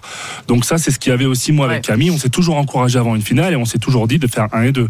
Donc euh, sur Et ça. pourtant, vous partiez pas en vacances ensemble. Non, du tout. Moi, Camille, ça n'a jamais été moi non plus euh, un ami proche. Alors, on se respectait. Puis on- après, on s'est pareil. Il est de Marseille, j'étais d'Amiens. On se voyait euh, Ouais. que sur les Oui, et puis compétitions. tout le et monde euh, mettait en rivalité bah, en bien plus sûr. quand même. hein, les seuls c'est- moments c'est où on se, on se rencontre rencontrés, c'était pour des compétitions, donc euh, sur des courses, on était rivaux tous les deux.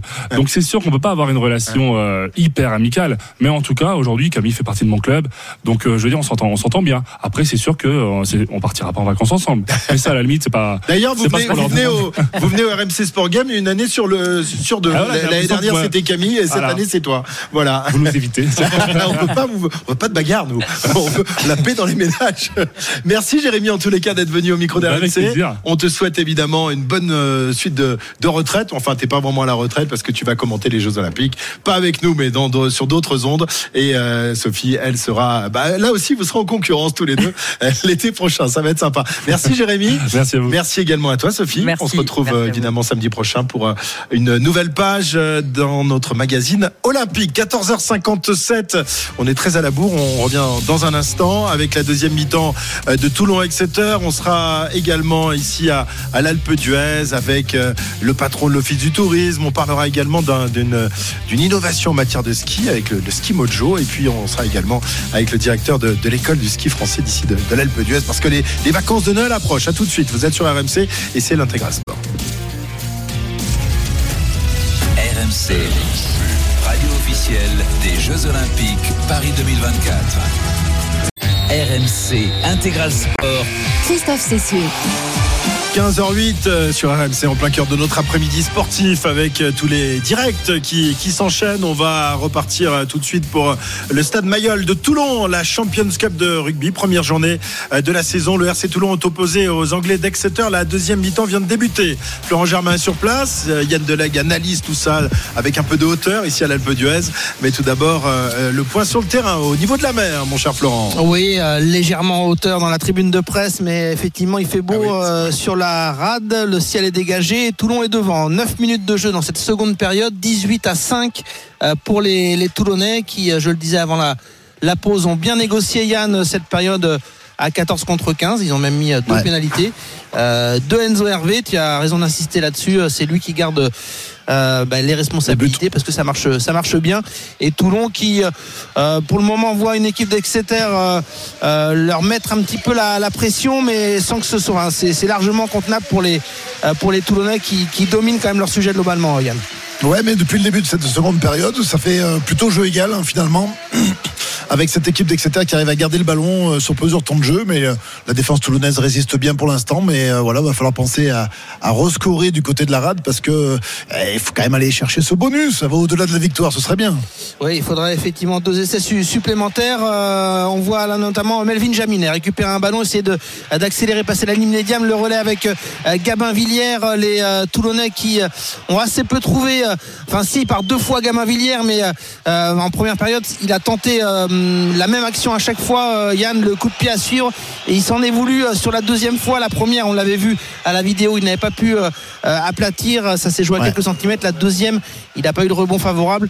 On a un Gabin Villiers un peu frustré sur son aile gauche qui aimerait bien évidemment marquer un, un petit essai. Euh, 18-5 pour les Toulonnais, on le rappelle.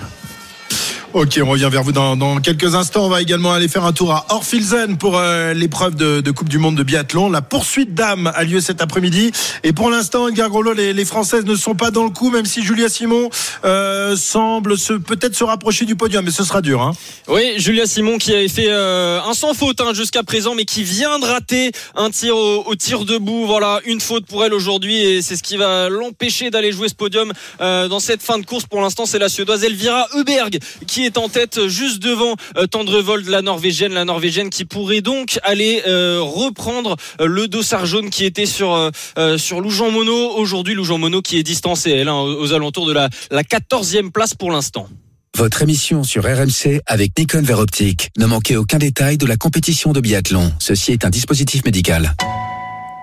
Bon, vous allez un peu vite avec votre jingle, Monsieur Groslo. Euh, un, tout petit mot quand même sur les sur les garçons ce matin avec euh, le retour de, de Johannes Bö qui n'avait pas encore gagné euh, d'épreuve depuis le début de, de la saison et qui là, ben, ce matin s'est rassuré là aussi dans l'épreuve de poursuite. Hein. Exactement, euh, il était parti 11e sur la ligne de départ, euh, Johannes Bö, et, et il a décroché sa 75e victoire en carrière en Coupe du Monde. Voilà, Euh, premier de quatre Norvégiens à dominer cette poursuite masculine euh, plus tôt dans la journée. Le premier Français, c'était Émilien Jacquelin, 6e, devant Éric Perrault, euh, 7e, et Quentin Fillon-Maillet, 9e.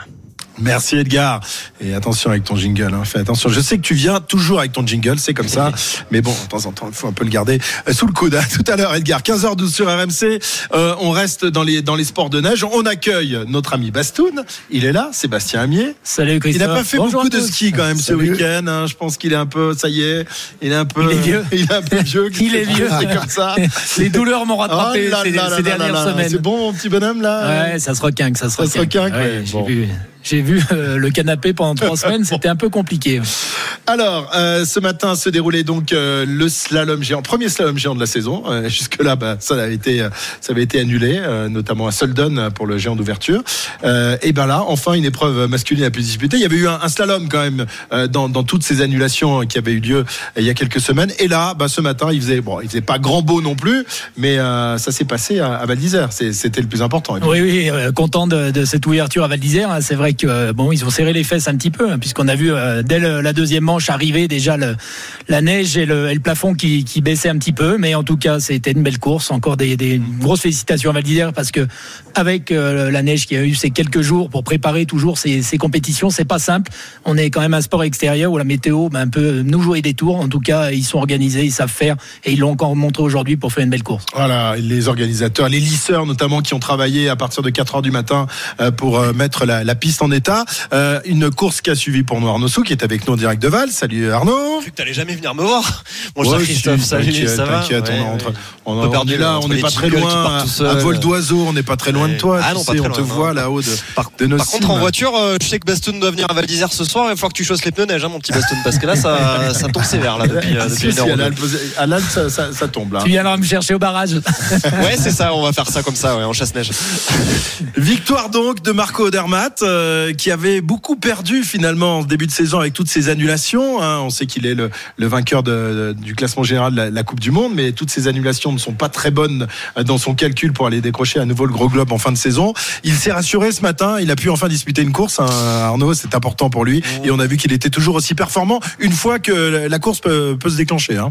Alors je dirais, enfin tu dis performant et j'ajouterais déroutant aussi, déroutant pour les adversaires parce que euh, que ça soit en première manche euh, ou en deuxième manche, il a à chaque fois euh, euh, deux erreurs euh, vraiment euh, très très importantes et pourtant tout au bout de ces deux manches de slalom géant, il garde quand même une seconde d'avance sur sur Marco Schwartz, le le skieur donc suisse qui, qui s'impose encore une fois sur cette piste de, de Val d'Isère. On, le dit souvent quand même à la face de Belvarde, c'est une piste d'une difficulté extrême, peut-être la plus redoutable finalement du circuit de la Coupe du Monde de ski alpin. Et sur cette piste, il y a que des skieurs de très très grande qualité qui font des différences. Et aujourd'hui, on a vu à quel point euh, Marco Darmat était un skieur de qualité puisqu'il a il a éteint la concurrence dès la première manche malgré une erreur. Il a réussi à maintenir l'écart en, deuxième manche, donc c'est tout simplement exceptionnel. On va signaler que c'est euh, pour lui euh, la 25e victoire en Coupe du Monde. Petite stat amusante, à chaque fois qu'il dispute un slalom géant en France, que ce soit en Coupe du Monde ou lors de championnats du monde, eh bien il gagne. En tout cas, il gagne depuis depuis l'année 2020. À chaque fois qu'il vient en France en slalom géant,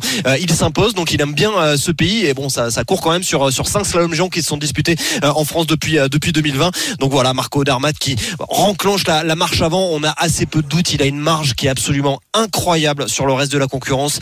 Euh, même si Marco Schwartz voilà souhaite euh, disputer toutes les épreuves du calendrier cette saison et marquer beaucoup de points parce qu'il est très polyvalent, on imagine mal euh, comment il va pouvoir lutter avec Marco Odermatt. Alors Marco Odermatt, euh, toujours aussi impressionnant. Voilà, et déroutant, c'est-à-dire que même avec des, grosses erreurs dans, chacune des manches, il parvient quand même à s'imposer avec une marge importante. Ouais, ouais, impressionnant. Alors c'est vrai qu'il est aussi dans un état de confiance euh, important dans cette discipline-là, sur une piste qui est très difficile. hein. donc si c'est difficile pour lui, c'est encore plus difficile aussi pour les autres. On l'a vu hein, notamment euh, faire quelques petites fautes dès le du parcours sur les deux tracés. Et puis après, quand il sait enclencher la vitesse, étendre les lignes et oser, puisqu'il a cette confiance qui lui permet de raccourcir et de prendre de la vitesse sur des conditions difficiles comme ça, il arrive à hausser le niveau. Et mais en tout cas, sur une deuxième manche, on voit Alexis Pinturo qui est au contact. Voilà, euh, tu vois, c'est même, même sur des petites fautes, Alexis a sorti une grande deuxième Ah bah, manche, devant, une hein. manche de haut niveau. Il est même Il est- devant, oui, il oui. est même devant. euh, c'est Bah, le meilleur. euh, temps. Dixième euh, temps d'Hermat de la deuxième manche, donc tu vois, Oui, oui. avec, euh, avec non mais Alexis fautes. Pinturo est le, le- on va dire le de- il est sixième il est cinquième pardon de la la deuxième manche. sixième de la deuxième manche mais c'est le meilleur de tout le Gotha en fait voilà du, du, du en s'élançant, en s'élançant avec une visibilité euh, moindre euh, dans les, les 6-8 derniers dossards là, ils ont les 10 derniers dossards ont quand même une visibilité moindre que ceux d'avant. Et en tout cas, voilà, ça montre aussi qu'Alexis a le ski dans les pattes, qu'Alexis est là. Aujourd'hui, ça joue à 12 centièmes du podium, certes loin de, d'Odermatt, mais c'est rassurant pour le pour le reste de la saison dans cette discipline-là. Tu l'as rencontré, je crois, Alexis, à l'issue de, de cette cinquième Absolument. place. Absolument. Il était plutôt plutôt satisfait, euh, Alexis euh, Pinturo. Positif euh, parce que ça fait longtemps que en deuxième manche euh, je regagnais pas des places. Ça faisait longtemps que généralement soit je gardais la place que j'avais, soit je reculais ou alors je reculais même énormément. Là au contraire, euh, de nouveau j'ai senti des bonnes choses. J'ai pas senti que j'avais des difficultés outre mesure en deuxième manche comme je pouvais l'avoir l'année dernière ou il y a deux ans. C'est ce que je retiendrai aujourd'hui et c'est pour ça que je vois le verre à moitié plein et pas à moitié vide. Bien entendu, il y avait des choses à corriger après la première manche. Elle était un peu fausse dans le tempo, mais la totalité de la course est, est positive. Ouais. Voilà, Alexis Pinturo, donc cinquième de sa première course de, de la saison. On rappelle que euh, cette année, il s'est lancé un nouveau défi, remporter euh, une descente de Coupe du Monde, ce qui lui aurait, ce qui lui permettrait quand même d'avoir euh, dans son palmarès une victoire dans, dans toutes les épreuves. Du coup, il a abandonné le slalom. Hein. Il sera pas là au départ demain. hein. Ah oui, ça, bah, ça fait hein, tout c'est- bizarre. Voilà, il il bien la confirmé. hein. Il- Ouais. c'est absolument Il l'a confirmé, déjà oui, oui. annoncé depuis les championnats du monde hein, chez Oui, l'année dernière. Et là, il a vraiment fait l'impasse sur cette discipline, vu notamment qu'il n'y a plus de combiné, donc il, il ne s'entraîne plus du tout dans cette discipline. Petit peu le, le- peut-être les jours de mauvais temps pour garder un peu le, le feeling et puis un peu de aussi d'agilité. Mais en tout cas, l'objectif, c'est vraiment d'aller euh, jouer cette victoire en descente, comme tu l'as dit. Il y, en a un en revanche qui lui fait toutes les courses. Enfin, il essaye de faire. C'est c'est pas toujours possible, je crois. Marco Schwartz. Hein. Si, si. Euh, il, il peut, Si, il peut les faire. C'est-à-dire sûr. que. euh, Il va faire toutes les courses. Il a annoncé prendre le départ de toutes les Coupes du Monde cette année. mais il va finir Enfin, dans quel état? Après, euh, Alexis Pinturo, euh, à sa grande époque, euh, courait euh, 30 à 33 courses par an. Hein. C'est c'est faisable hein, de le faisable Ah, de il le faire. pas, Après, il c'est faisait sûr pas que- toutes les descentes. Il faisait pas toutes Non, les non, descentes. non, non, non, il faisait pas il toutes en les faisait descentes, quoi, mais, deux- euh, une ou deux par, par saison? Ouais, Ouais, euh, même pas, même pas à partir d'une certaine, euh, d'une, enfin à partir d'un certain avancement dans sa carrière, il a, il avait arrêté d'en, d'en faire. Mais, euh, mais non, mais c'est, c'est jouable. En plus, Marco Schwartz, voilà, c'est- il, est- il est habitué, à- c'est un ultra polyvalent. euh, il est habitué à faire ça. C'est sûr que c'est un sacré défi qu'il se lance. Euh, c'est relativement rare. génial, hein. Je pense qu'il faut remonter ça euh, aux années, euh, je vais pas dire de bêtises, et je parle sous ton contrôle, Bastoun, mais dans les années 90, peut-être qu'est-il André Omotte, euh, voir. Non, non, euh, mais plus, plus récemment, il y a quand même eu les Body Miller, il y a quand même eu. euh, Ouais. euh, on a quand même eu des, des- des grands noms là qui ont qui Jetil André Motte, les Lasekius. Il y avait une génération où vraiment il y avait de la, de la polyvalence. Benny Reich, hein, qui a fini aussi sur, sur de la vitesse, plus sur du super G, mais aussi sur des combinés. Et, et Alexis, qui a de- depuis Alexis, euh, j'allais 2011 a quasiment, euh, comme tu l'as dit, fait toutes les, ben, au moins plus de 30 courses par saison, quoi. Un beau défi aussi pour Schwartz, oui, puisque euh, bah, de, demander, on le sait, hein, la complexité de la descente et du slalom, euh, ben voilà, c'est le matériel, c'est travailler sur le matériel en permanence. Les skis de vitesse, il faut euh, ben, le, bon matériel pour glisser, euh, qui est moins important en slalom et en géant. Mais en tout cas, il faut aussi y passer du temps. Ça veut dire que les journées d'entraînement, c'est aussi du travail sur le matériel. Et puis euh, des journées de repos, il n'en aura pas beaucoup. Donc euh, euh, la saison s'annonce rude pour lui. La saison Si vous m'autorisez à ajouter un tout petit quelque chose, euh, puisqu'on parle de polyvalence, il y a quand même un éloge de la polyvalence euh, qui a gagné ce matin euh, la descente de Saint-Moritz euh, chez les filles. Michaela Schifrin, 91e victoire en Coupe du Monde. Elle, elle avait deux victoires en slalom hein, depuis le début de la saison à, à Lévis et Killington, et donc elle vient s'imposer euh, sur la descente de Saint-Moritz. Enfin, juste il faut comprendre à quel point euh, quand on parle de ski alpin, on ne parle pas du tout de la même chose euh, entre faire du slalom et faire de, de la descente. Voilà, et c'est juste pas le même- monstrueux. quasiment pas le même sport. C'est presque pas le même sport, non mais c'est C'est pas vrai le même d'ailleurs. métier. euh, voilà, c'est pas le même métier. Euh, je sais pas si on peut comparer ça à de l'athlétisme. Euh, voilà, la différence entre de l'endurance et de la et, et du sprint. Hein. Ouais, bah bon, c'est les équivalents de Kevin euh, Mayer, euh, les, les, les Chiffrines, les, les Schwartz. fait voilà, c'est des gens qui voilà. savent, qui savent tout, faire. et- Il faut alors la faculté technique de le faire déjà, mentale. hein. on, on sait quand on écoute Alexis ou même tous les polyvalents qu'on a pu entendre le disent. hein, c'est vraiment une approche différente à chaque fois de. de hein, en slalom il y a deux manches, en géant il y a deux manches, donc c'est éprouvant. hein. quand tu passes ce matin, c'est levé 6 heures. Quand tu vas au podium cet après-midi, ben jusqu'à 15h30 t'es dehors, donc euh, ça demande énormément d'énergie et, et des, des énergies pour les grands champions qui passent du temps sur le Ouais. siège à attendre entre les deux manches, c'est long aussi. Il y a un petit mot aussi. euh, aujourd'hui il y a quand même un, un jeune qui fait 21e, hein, Léo Angno. Bien sûr, Ah, petit voilà, français, on- voilà, on la, relève est là, la relève Voilà. est là, on l'attendait, ça tombe bien. Ouais, ouais, c'est bien. Première Coupe du Monde, ça pète. Il a gagné en Coupe du Monde, en Coupe d'Europe cette semaine, donc ça montre aussi voilà son niveau. Et puis derrière, Victor Muffagendey qui se reconstruit. 25 qui après Ouais. sa grosse, grosse blessure. On espère demain que euh, le petit Steven euh, hein, Bah écoute, va ça- lui aussi passer la, la première manche. ce serait bien. Ce serait bien. Dans- bien, 30. fort, le groupe ski fort. Euh, ils l'ont montré lors d'entraînement. Voilà, maintenant il faut que, que ça pète, hein, puisque c'est d'entrée. Ils ont la chance de courir en France devant leur public. Donc c'est vrai aussi qu'il faut les transcender un petit peu pour aller chercher cette qualif. Et puis après faire une course intelligente en deuxième manche. On l'a vu aujourd'hui avec des dossards élevés, il y a moyen de le faire. Bon, eh ben, tu seras demain avec euh, Arnaud, donc en direct de, de Val d'Isère. On en parlera évidemment de, de ce slalom. Et hein. puis quand même un petit endurant parce qu'il faut le citer aussi, hein, le Verdouk, Verdu, Johan Verdouk, qui fait troisième aujourd'hui, un endurant, c'est le premier. C'est la première fois hein, que ça arrive en. Coupe du Monde, un Euh, sur un donc voilà, faut. Et, et chapeau. On parce avait eu le premier grec que- l'an passé avec Edgy Ginis et on a le, le premier le premier endurance cette année avec Johan Verdou. Et, et il a skié de, de merveille jusqu'à 10 portes de l'arrivée. Il s'est relevé un petit peu en bas. Sinon, il peut jouer encore les troubles faits pour chercher la deuxième place. Parfait. On a, on a tout dit là. On a fait le tour de la question. Ouais, ouais, demain. bon? On peut aller au cheval? À demain, j'espère que Ouais, demain après-midi, à cette heure-là, on y sera encore plus Ouais. longtemps pour, euh, pour les podiums. Ah bah peut-être Clément ouais, Noël ou autre. ah bah oui, Hein? Clément Noël demain. Toute la évidemment, semaine on de- espère qu'il de à faire une, une, une, une- une course complète, c'est-à-dire une première et une deuxième manche de, Y a pas de de même niveau. On l'espère. Merci à Bastoun, merci Arnaud. Salut à tous. Et Ciao, ciao. euh, bonne soirée ce soir à la taverne. J'imagine que vous allez vous en mettre une comme d'habitude. Euh, nous allons aller faire un tour euh, du côté euh, de, je sais plus où on va. Ah, on va à Vincennes. On va à Vincennes retrouver Fred Kita pour le quintet du jour. Salut Fred. Salut Christophe, salut à tous. Effectivement, sur l'hippodrome de Paris-Vincennes, avec la victoire pour le grandissime favori, le numéro 17, Joshua Tree, qui était donc à 1,50€, un drivé entraîné par Jean-Michel Bazir. La deuxième place pour le numéro 18, Dimitri Ferme. La troisième position pour le 16, Josh Power. La quatrième place pour le 10, Cocaoli. Et la cinquième place pour le numéro 9, Diluca Mo. Je récapitule l'arrivée provisoire du quintet en chiffres 17, 18, 16, 10 et 9. PMU, que les meilleurs gagnent. Jouer comporte des risques, appelez le 09 74 75 13 13, appel non surtaxé. Merci euh, Fred. On fait un tour à, à Toulon. Ça va pas très fort pour les Toulonnais avec des, des blessures. Euh, Yann me le disait. Alors j'ai pas, j'ai pas bien vu, mais euh, Baptiste Serin qui s'est fait mal.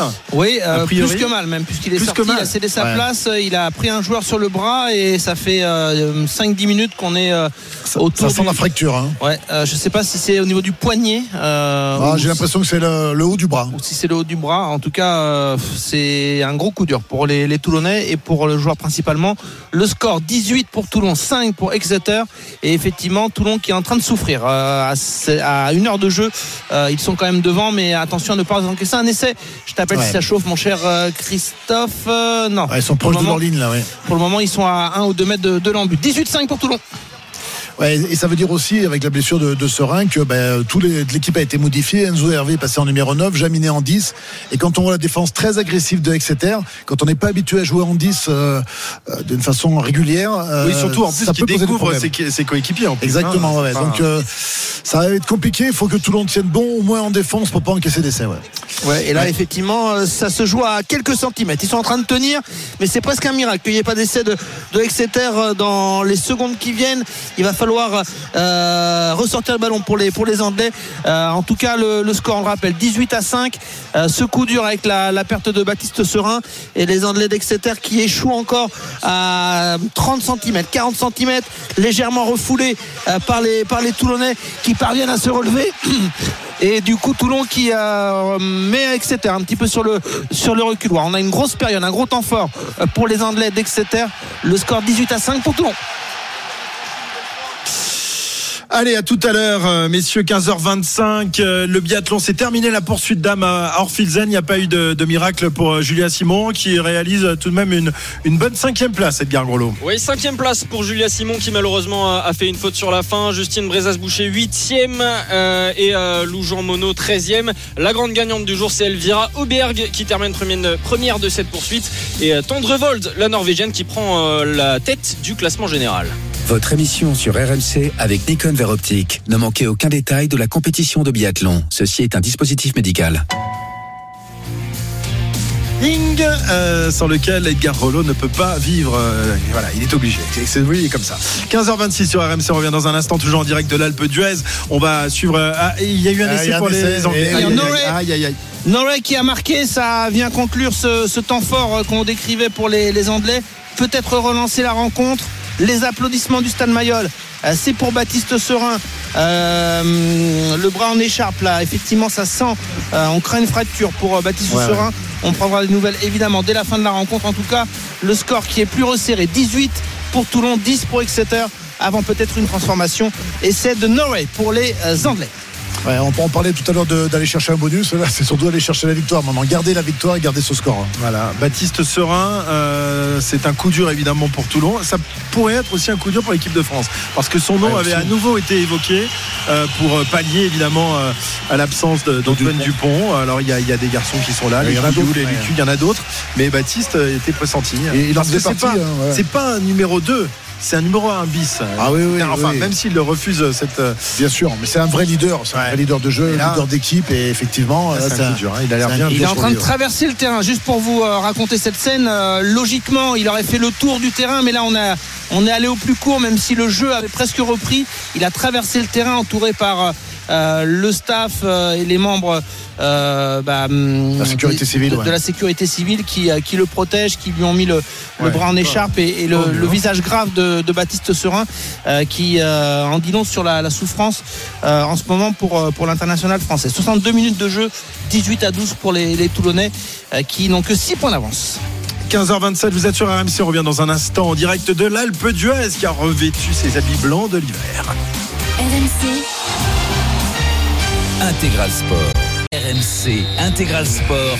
Christophe Cessieux. 15h32 sur RMC, l'intégral sport en direct de l'Alpe d'Huez tout au long de, de ce week-end avec nos, nos directs qui se poursuivent et notamment euh, du côté de Mayol avec le, le coup dur donc pour Baptiste Serin, le demi de mêlée de, du RCT qui est sorti tout à l'heure avec une euh, sans doute grave blessure au bras, on suspecte une fracture.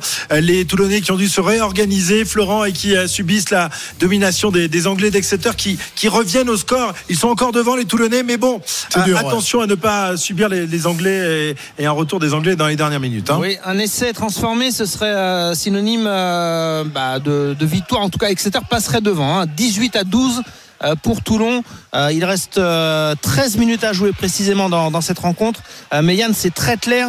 Ça coïncide effectivement avec la blessure de, Baptiste Serin, mais c'est pas la seule raison. Euh, Exeter est, en train de prendre le dessus sur, Toulon qui est, en, qui est en souffrance depuis au moins 10 minutes. Là. Ouais, Exeter très dominant et heureusement il y a une très bonne touche euh, de la part des Toulonnais qui ont récupéré deux trois ballons et qui peuvent se donner un petit peu d'air avec euh, notamment le, pied de, Jaminet.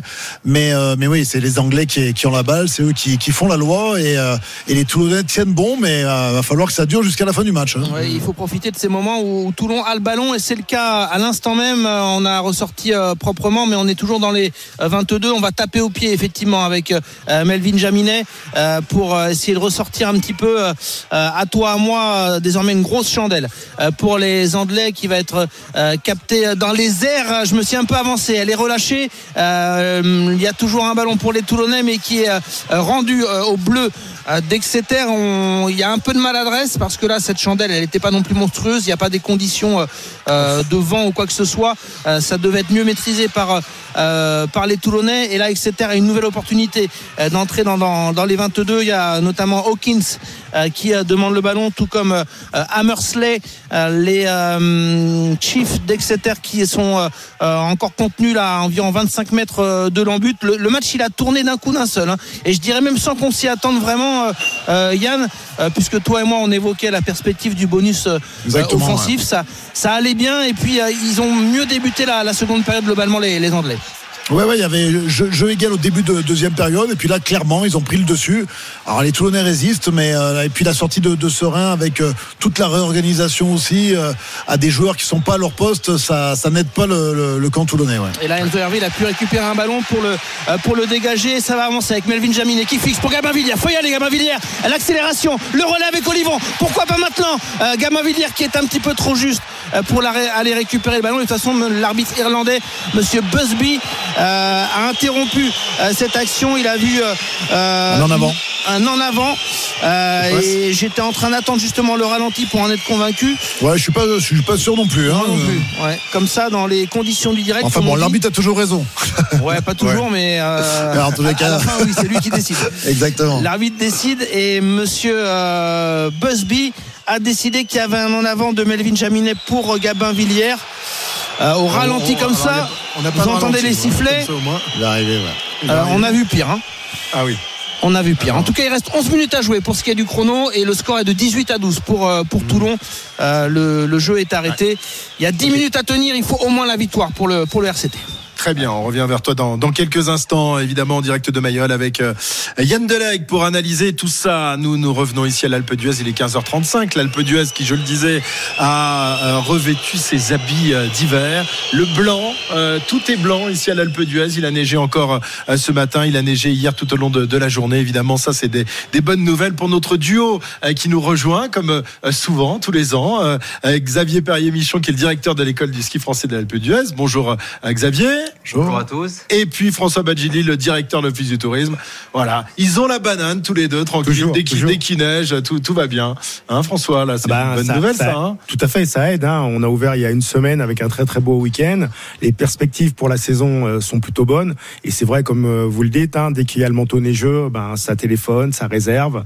Et puis nous, ça, on a toujours plaisir à offrir ce bonheur à, à nos vacanciers. Les gens attendent le dernier moment, attendent que ça neige avant de réserver pour les vacances de Noël, par exemple, ou alors euh, il y en a qui s'y prennent au mois de, ju- de- de juillet pour essayer d'avoir des prix. Alors il y a, il y a plusieurs tendances. Il y a des gens qui, alors pas forcément pour avoir des prix, déjà pour être sûr d'avoir de la place. Euh, il y a des gens qui s'y prennent vraiment très très tôt quand ils savent exactement euh, ce qu'ils veulent. Et puis après il y a toujours des opportunistes. Mais par exemple sur la semaine de Noël, la première de Noël souvent est pas tout à fait complète. parce que souvent les gens passent Noël en famille. La semaine du jour de l'an, c'est pas la même chose. Il n'y a pas de zone de vacances scolaires, plus ceux qui viennent pour le réveillon. C'est la période où la, la station est la plus chargée. Avec en plus cette année euh, un calendrier très Très spécifique hein, pour, Ah ouais. euh, pour, pour les vacances, puisque euh, les vacances débutent le vendredi, le Noël c'est le lendemain, je crois. c'est ça. être, On démarre le vendredi 22, donc euh, deux jours après, c'est le réveillon. Quoi. Ouais, euh, Xavier, euh, le bon de commande, euh, tout, est- tout est réservé. là, le, le- le carnet de balles des moniteurs de, de l'Alpe d'Huez est bien rempli là pour, pour la- les vacances de Noël? Ouais, la saison s'annonce vraiment très très bien. Et comme le disait Fran- François, depuis le mois de juillet, la vente en ligne est ouverte. On est obligé d'ouvrir très très tôt puisque les gens veulent sécuriser leurs vacances et réserver les cours pour les, les, les, enfants. Donc euh, on est vraiment très très en avance par rapport aux prévisions. Les conditions de neige sont là, tout, tout est là pour, euh, pour que les gens passent un merveilleux moment à la montagne. Ouais, bah, je sais pas ce qui est le plus important, c'est de réserver ses vacances ou surtout de mettre ses enfants vite euh, au cours pour être tranquille euh, tout au long de- des vacances. hein. On va dire les deux, mais en effet, quand il n'y a plus de place pour les enfants, euh, c'est un grand moment de tristesse pour l'ensemble de la famille. Et oui, parce que C'est pas les mêmes vacances. Ah ouais, non non, quand on est obligé d'avoir de skier avec les gamins dans les pattes, c'est pas toujours euh, pas toujours évident. Sur avant la, avant le flocon, avant la première étoile, c'est un peu un peu plus difficile, évidemment. Euh, donc vous le disiez tous les deux, la, la saison s'annonce euh, sous les meilleurs auspices euh, du beau monde. Le, le- le ski euh, a souffert évidemment comme toutes les industries, notamment ici à la montagne, puisque vous n'avez pas pu euh, euh, ouvrir les, les installations euh, durant les, périodes de confinement. Euh, mais derrière, on a senti l'envie de, tous les gens tous les pratiquants de, de, revenir à la montagne le, plus rapidement possible. hein. C'est reparti comme avant finalement. Même mieux. Euh, alors c'est vrai que l'année post-Covid, on s'est dit bon, c'est une année un peu à part. Les gens ont été frustrés pendant un an, voire deux ans, et donc on n'en tient pas compte. On ne prend pas cette année-là comme référence. Et en fait, chaque année, on fait plus. L'année dernière, on a fait notre année record. Alors peut-être que cette année, en plus, on va bénéficier du fait que certains massifs ont été un peu moins enneigés. Donc les stations d'altitude comme l'Alpe d'Huez où on, commune, monte jusqu'à 3300 mètres, ça rassure beaucoup notre clientèle. Donc euh, non, non, il y a un vrai engouement pour le ski et pas simplement le ski tout seul, mais pour les vacances à la montagne. C'est une vraie expérience qu'on vient en famille, en bande de copains. Euh, le ski, c'est 3-4 heures par jour. Donc euh, la différence, elle se fait beaucoup sur ce qu'on propose à côté du ski. C'est indispensable, c'est pas Ouais. le ski, il n'y a pas le reste, mais il faut pas que le ski. Ouais, mais surtout il faut se reconvertir parce qu'il paraît qu'il y aura plus de neige euh, dans les 10 ans à venir. Non, c'est ça, non? C'est pas ce qu'on se dit? Alors c'est ce qui se dit, c'est ce qui se dit. euh, c'est Ah, quand que- je, je parle de ça, tous les gens qui vivent de la montagne, ça, ça leur fait pousser des boutons d'urticaire sur le front. Bah oui, forcément. Alors personne nie euh, le réchauffement planétaire. hein. Nous, on vit à la montagne, de la montagne, on l'aime et on en prend soin. Euh, mais je, je pense que le- la destination montagne, les vacances à la montagne, ont de belles heures encore euh, devant elles. Et je crois que quand on voit euh, la banane des enfants ici, quand ils apprennent à glisser, qu'ils partagent avec leurs copains et avec leur famille, quand ils rentrent euh, en ville avec la marque des lunettes, c'est un vrai bonheur. Ah ouais, Xavier? Oui, et puis l'histoire nous montre quand même que des années euh, compliquées, il y en a eu depuis bien des décennies. Et les stations euh, de montagne, quelles qu'elles soient, se sont déjà adaptées. Ça fait des années que dans les massifs différents, euh, les uns des autres, ils s'organisent, quelles que soient les conditions. Mais les bienfaits, c'est la montagne. Et les gens viennent ici pour prendre l'air, pour s'évader, sortir des villes.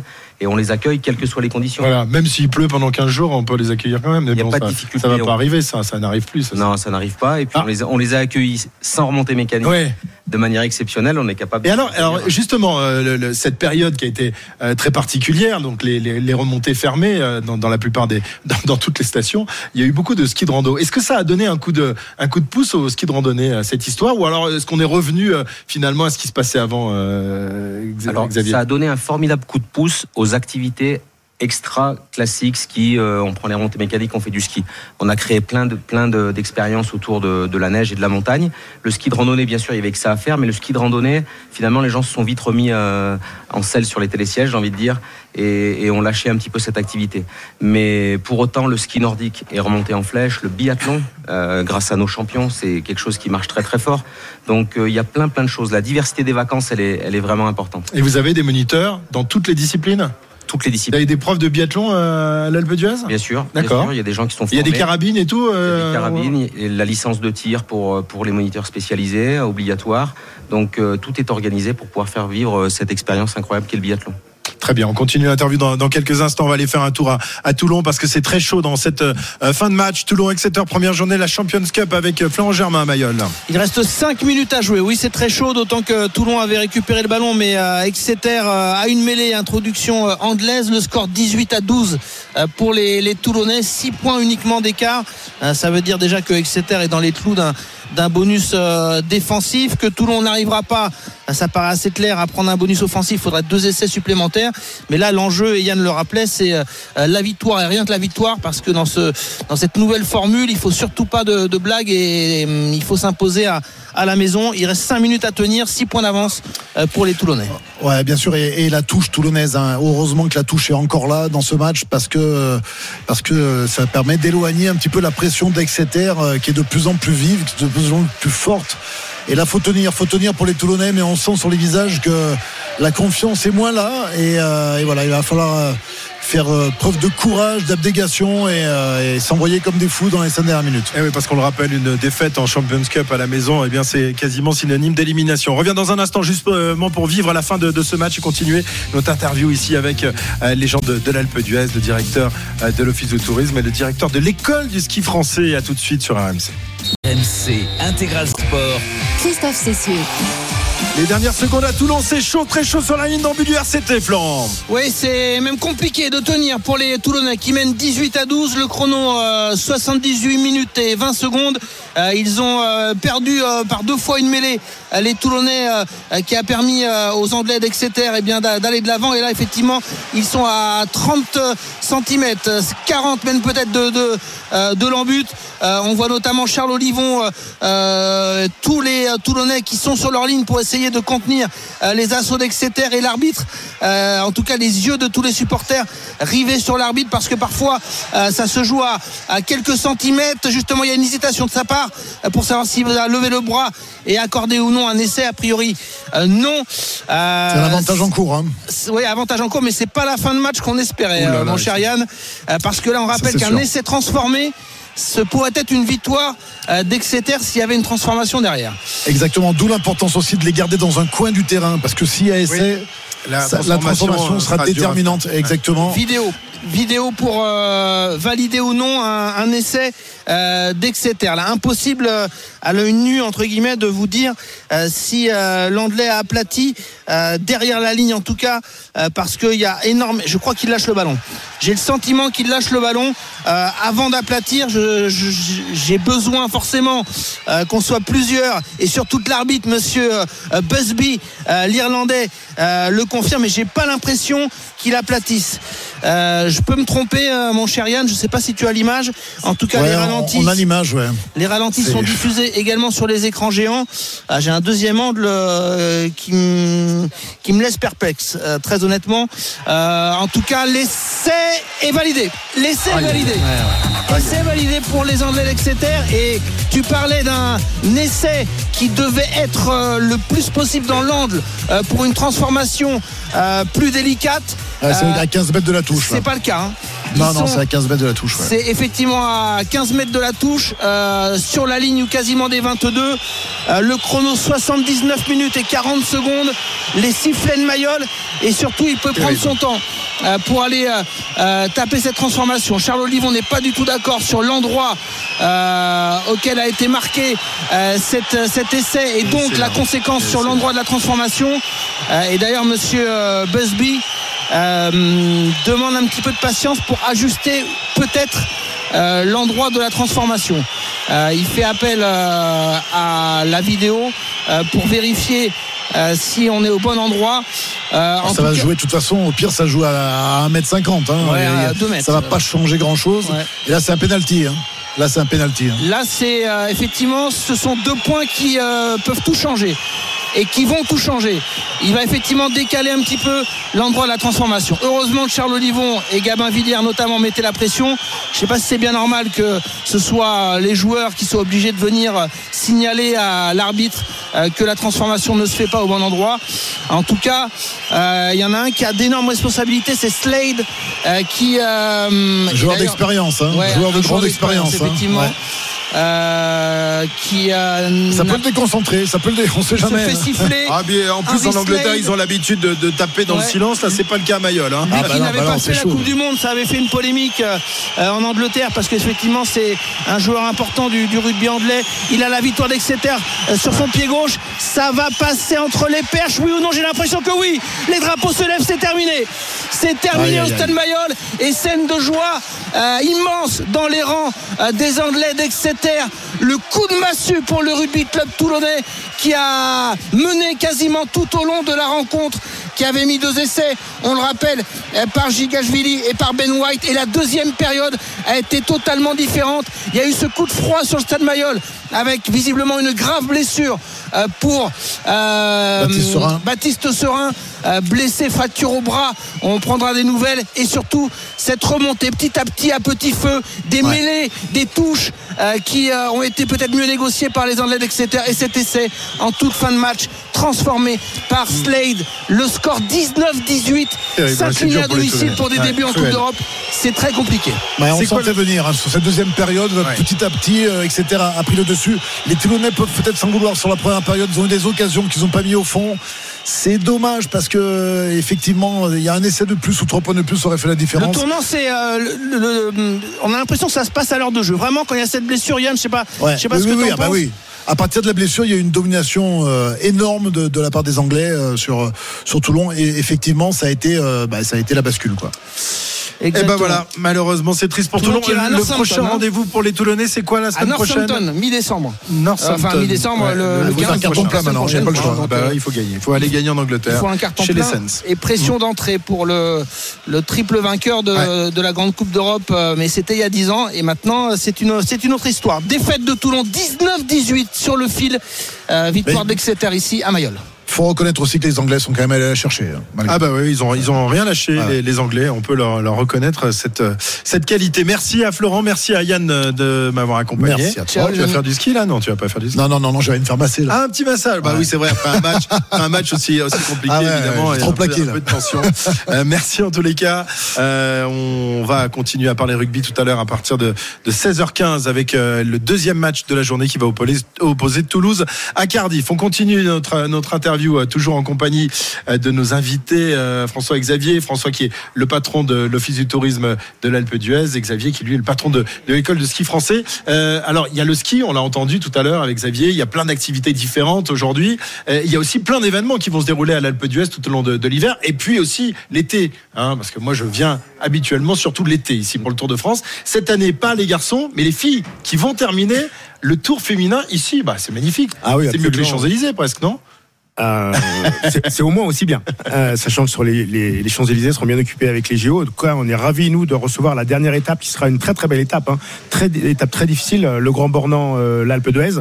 Donc euh, dernière étape. Au lieu d'arriver aux Champs-Élysées, elles arrivent à l'Alpe d'Huez, sachant que le Tour féminin part de Rotterdam, euh, aux Pays-Bas. Et comme vous le savez, pour les Pays-Bas, euh, les 21 Ouais. virages, c'est leur montagne, c'est la montagne des Hollandais. Donc pour nous, c'est un beau coup. Euh, c'est, euh, Le sport féminin monte très très fort. Et d'ailleurs, cet été, tous nos événements sportifs auront une spécificité 100% féminine, que ce soit en triathlon, en trail, euh, en. VTT, et bien sûr le point d'orgue le 18 août avec l'arrivée de ces dames. Voilà, puis les monitrices, il y a plein de monitrices à l'école de ski français, évidemment. un peu le on temps. veut toujours être inscrit avec la monitrice, mais souvent on a, on a le vieux moniteur, hein, Xavier. C'est pas toujours, on choisit pas toujours, quoi. Euh, On choisit comme dans les, dans les bronzés. Tiens, je voudrais telle monitrice, s'il vous plaît, ou ça marche plus comme ça? Ça se fait de moins en moins, mais le tableau existe toujours. Et si Ah, le tableau existe toujours, ouais. Et sur Internet, on a aussi euh, le, le CV des moniteurs et des monitrices. Non, on l'a pas. Certaines stations l'ont, Ouais. nous, on l'a pas. D'accord. Elles sont toutes magnifiques. Ils sont tous parfaits. c'est magnifique, ça, c'est super. Tiens, euh, un, un tout petit mot, on en parlait hors, hors antenne tout à l'heure. Euh, L'Alpe d'Huez et les stations de l'Isère n'ont pas été servies dans les Jeux euh, euh, olympiques qui devraient avoir lieu dans les Alpes en 2030. Euh, bon, on sait que tout le monde ne peut pas être servi. On en parlait ce matin dans les grandes gueules du sport. Tous les départements non plus n'ont pas été servis. Est-ce que vous, vous le vivez comme comme un désaveu ou alors vous dites que finalement il y aura d'autres d'autres affaires à faire finalement que les gens qui veulent skier viendront se rabattre sur euh, sur les stations qui ne seront pas occupées par les Jeux Olympiques. Xavier.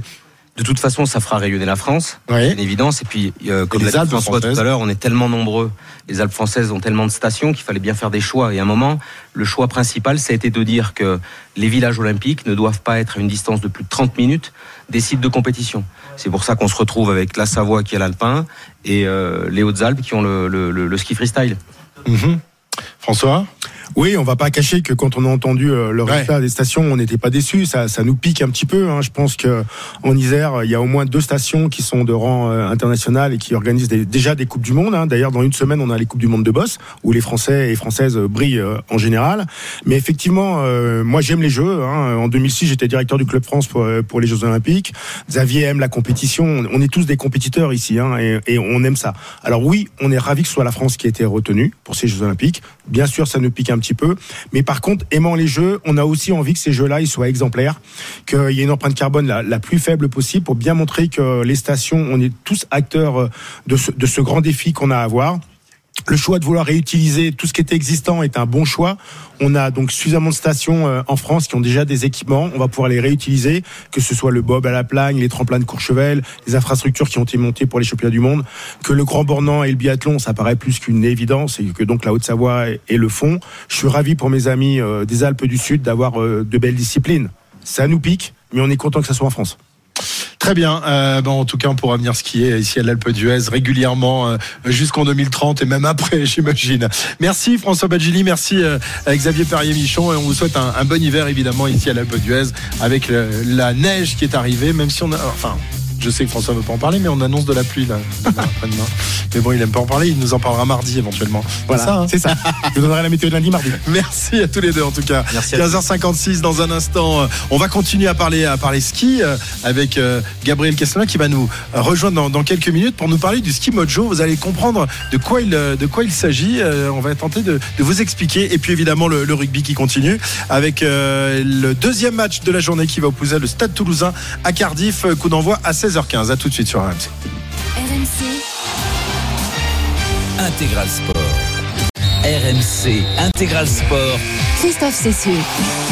16h07, vous êtes sur RMC, l'intégral sport. Nous sommes toujours en direct de l'Alpe d'Huez avec euh, euh, bah, un temps couvert, mais de la neige qui tombe. Ça vous arrange évidemment, vous qui allez partir pour les stations de sport d'hiver, pour les vacances de Noël. La mauvaise nouvelle de l'après-midi nous est venue tout à l'heure de Toulon, où le RCT a été battu sur le fil par Exeter à la dernière minute du match. Euh, défaite qui va peut-être condamner les ambitions toulonnaises dans cette Champions Cup. Et puis l'autre match de l'après-midi va débuter dans, dans quelques instants, dans 8 minutes très exactement. Nous allons partir pour Toulouse, retrouver euh, notre ami euh, Wilfried Templier qui va nous commenter Toulouse-Cardiff. Salut Wilfried Salut Christophe, bonjour à toutes et à tous. Voilà, euh, match important évidemment parce que Toulouse a été critiqué ces, ces derniers temps, mon, mon petit Wilfried, notamment son, son capitaine Antoine Dupont. Alors est-ce qu'il est sur la pelouse cet après-midi, le capitaine Bien de l'équipe de France et du Stade Toulousain? Oui, il est sur la pelouse, il est capitaine en plus euh, au poste de demi de mêlée. On le précise parce que parfois on l'a utilisé en 10 euh, ces derniers temps. Antoine Dupont est bien là, sera associé à Thomas Ramos euh, à la charnière et c'est un match pour. bah, il y a beaucoup de matchs pour Toulouse pour lancer la saison ces dernières semaines. hein, et sauf que ils, ils font preuve d'irrégularité. On l'a vu au Stade Français la semaine dernière. Ils ont déjà quatre défaites en 9 journées. Donc voilà, ils changent de compétition. Ils veulent lancer une nouvelle dynamique en recevant Cardiff, qui est un modeste 12e de l'URC United Rugby Championship. Euh, donc euh, ça ne devrait pas poser de problème, même si on se méfie. On l'a vu avec Toulon tout à l'heure. Euh, voilà, le stade est plein. On joue à guichet fermé. Dommage, il y a de la pluie pour le spectacle. Peut-être ça l'empêchera pas, mais voilà, on, on change de compétition et c'est une vraie priorité. On en reparlera tout à l'heure, mais c'est une vraie priorité pour le président Didier Lacroix cette année, cette Champions Cup. Bah oui, parce qu'en décembre, janvier, on a tout le monde. On a les internationaux, ce qui n'est pas toujours le cas en autre moment de la saison. Donc, il y a une grosse priorité sur la, la Champions Cup pour le Stade Toulousain. Ah oui, puis les Toulousains euh, euh, ont vu euh, La Rochelle s'imposer à deux reprises, et ça pour l'orgueil des, des Toulousains qui ont inventé le rugby quand même en France. C'est toujours un peu difficile à, à- à vivre. Donc on verra si cette année, bah, justement, ils peuvent reprendre le flambeau. On rappelle que c'est quand même l'équipe qui a remporté le plus souvent cette, cette compétition. Hein. Cinq titres de champion d'Europe, pas encore de Champions Cup, mais pourquoi pas pour, pour cette année pour le Stade Toulousain qui débute donc face à Cardiff. Julien Brignot va analyser évidemment cette, cette partie. Salut mon Julien, comment ça va? Salut Christophe, salut Wilfried. Ben oui, effectivement, un match très intéressant. hein. Bah ouais. Ouais, Juste bah, une petite info, messieurs. Il y a un forfait de dernière minute qui peut avoir son importance. Et Julien va pas me contredire en tant que pilier. Euh, Dorian Aldeguerri a quitté l'échauffement. Euh, il est forfait, en fait. Euh, il devait être euh, titularisé avec euh, Movaca et, et Baye. Et voilà, il grimaçait. Il a quitté l'échauffement. Donc c'est David Aynou, le pilier américain, qui va être titulaire. On pensait que ne- Nepo Lola, euh, Lolala, le, le All Black, le finaliste de la dernière Coupe du Monde, euh, pouvait passer titulaire. C'était lui qui est prévu sur le banc. Il reste sur le banc, Lolala. Il y a pas longtemps qu'il est là. Et, et- et donc c'est Aynou. Donc c'est quand même coup dur, euh, pilier international de Guéry. Forfait pour ce match. Ah oui, ouais, ouais, mais bon, Ouais, un coup euh, dur, mais bon, je pense que c'est juste de la gestion, hein, notamment pour le, le, le- le néo-toulousain, le Olala, hein, euh, de pas le mettre directement dans le bain. Puis il y a une certaine de méritocratie aussi de, de la part de Mola aussi. On peut pas rentrer directement titulaire.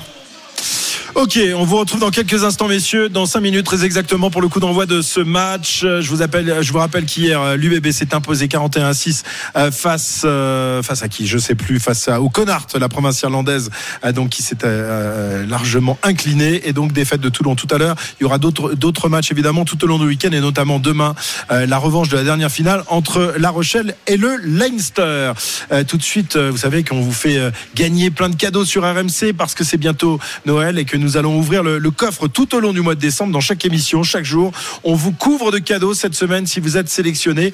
euh, vous allez repartir avec euh, votre PS5. Si vous osez ouvrir le coffre RMC, vous repartirez. Alors là, avec la totale, soit euh, la Total Gaming, hein, la nouvelle PlayStation Slim, la télé Sony spéciale gaming, le casque Pulse, la figurine collector Mario Kart et le mini frigo. Alors je sais pas pourquoi, je sais pas ce qu'il fait là, le mini frigo, mais il est là. Ah, c'est peut-être pour hein. rafraîchir la, la PlayStation qui aura trop chauffé tout au long de, de la journée. Voilà. Et puis si vous n'avez pas de bol, bah, vous par- repartirez avec un bon d'achat quand même d'une valeur de 100 euros à dépenser chez Micromania Zing, idéal évidemment pour trouver ces cadeaux de Noël. Sachez que ce matin, dans les grandes gueules du sport, nous avons fait une qui a osé justement euh, ben, euh, ouvrir l'enveloppe, euh, ouvrir le coffre et elle est repartie avec la Total Gaming.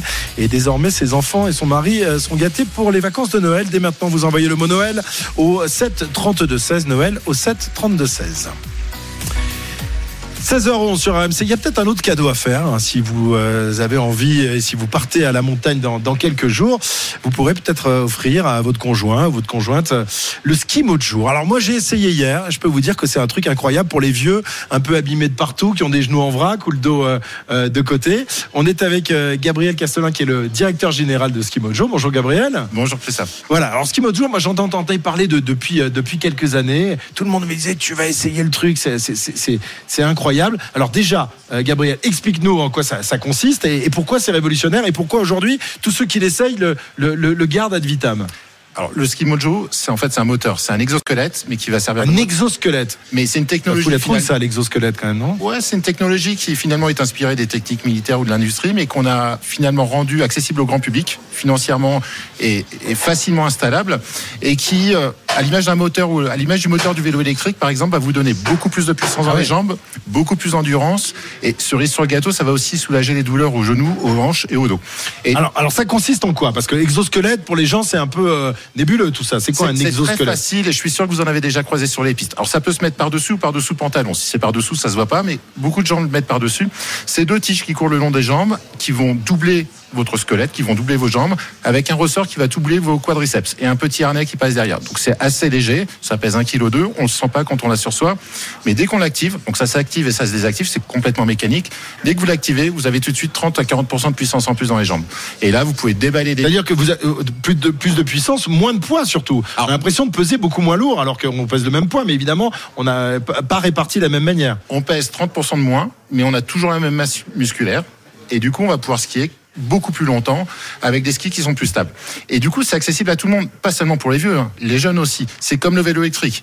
Euh, vous mettez des jeunes avec un ski mojo, ils vont dévaler les pistes toute la journée et en fin de journée, ils seront encore précis dans leur trajectoire.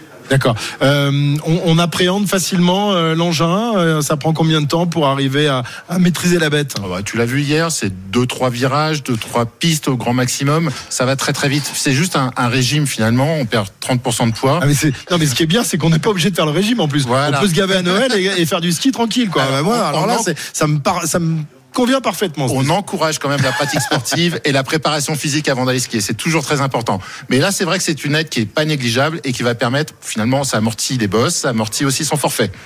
Ouais. Euh, ça coûte combien cette histoire-là? 685 euros. D'accord. Euh, ça s'essaye. Ça s'essaye dans la plupart des stations de ski. On a 400 revendeurs, on en a 200 en France. Et euh, les gens l'essayent. Et dans 90% des cas, ils sont convaincus après un essai. C'est assez, euh, assez incroyable. Voilà. Et donc alors, euh, tu le disais, euh, Gabriel, c'est pas uniquement réservé aux, gens euh, un peu un peu fatigués des genoux, un peu fatigués des, des hanches. On peut aussi. mais est-ce qu'on est plus performant avec ça? Est-ce qu'un un- un jeune, par exemple, un jeune skieur en pleine force de l'âge euh, sera Est-ce que, par exemple, on peut l'utiliser en compétition dans un slalom ou non? On ne Non. peut pas Ah, on n'a pas le droit. compétition, C'est du considéré dopage comme du dopage mécanique, Eh évidemment, oui. comme le moteur électrique à, à vélo. Et on en est très fiers finalement que ça soit considéré comme du dopage mécanique. Mais est-ce que c'est ce qu'on cherche? On peut pas le cacher là sous la combine tranquille là non Sous les combines slalom un peu moulantes, c'est difficile. Mais en fait, quand on skie pour le plaisir, on fait la course contre personne. On essaye de skier bien. En en général, le skieur essaye de s'appliquer. Et moins on est fatigué, plus on va être précis dans ses trajectoires et plus on sera en sécurité également. Donc c'est aussi un outil de prévention qui va préserver le corps humain sur le long terme et qui va permettre de skier plus longtemps dans sa journée ou plus longtemps dans sa vie. Ok, Gabriel. Bon, ben moi je suis convaincu, donc euh, on va voir ça. hein. on va voir hein, si, euh, si la- le Père Noël me gâte. Je, je vais aller voir ça. Euh, merci en tout cas, et euh, ça marche du feu de Dieu en plus. hein. vous en vendez, vous multipliez par deux tous les ans, quoi. hein, toi- toi. Pas tout à fait par deux, mais presque on n'en est pas loin. Et oui, oui, ça va Ah bien. bah, et grâce ah là, à après un passage dans l'intégrale, tu vas voir là, Bah, ça a cartonné là. Je vais te dire, euh, tu vas en vendre un million pendant l'hiver. Merci Gabriel, en tout cas, merci de, de m'avoir fait euh, tester ce, ce truc. Je suis convaincu moi, personnellement. Merci beaucoup, Gabriel Castelin, directeur général euh, de Ski Mojo. Donc euh, pour euh, tous les, les amateurs de, de, de, de ski et notamment ceux qui sont un peu, un peu sur le sur le côté là, un peu un peu fatigués. Euh, 16h16, euh, c'est parti à Toulouse, euh, Wilfried. Oui, ça y est, c'est parti.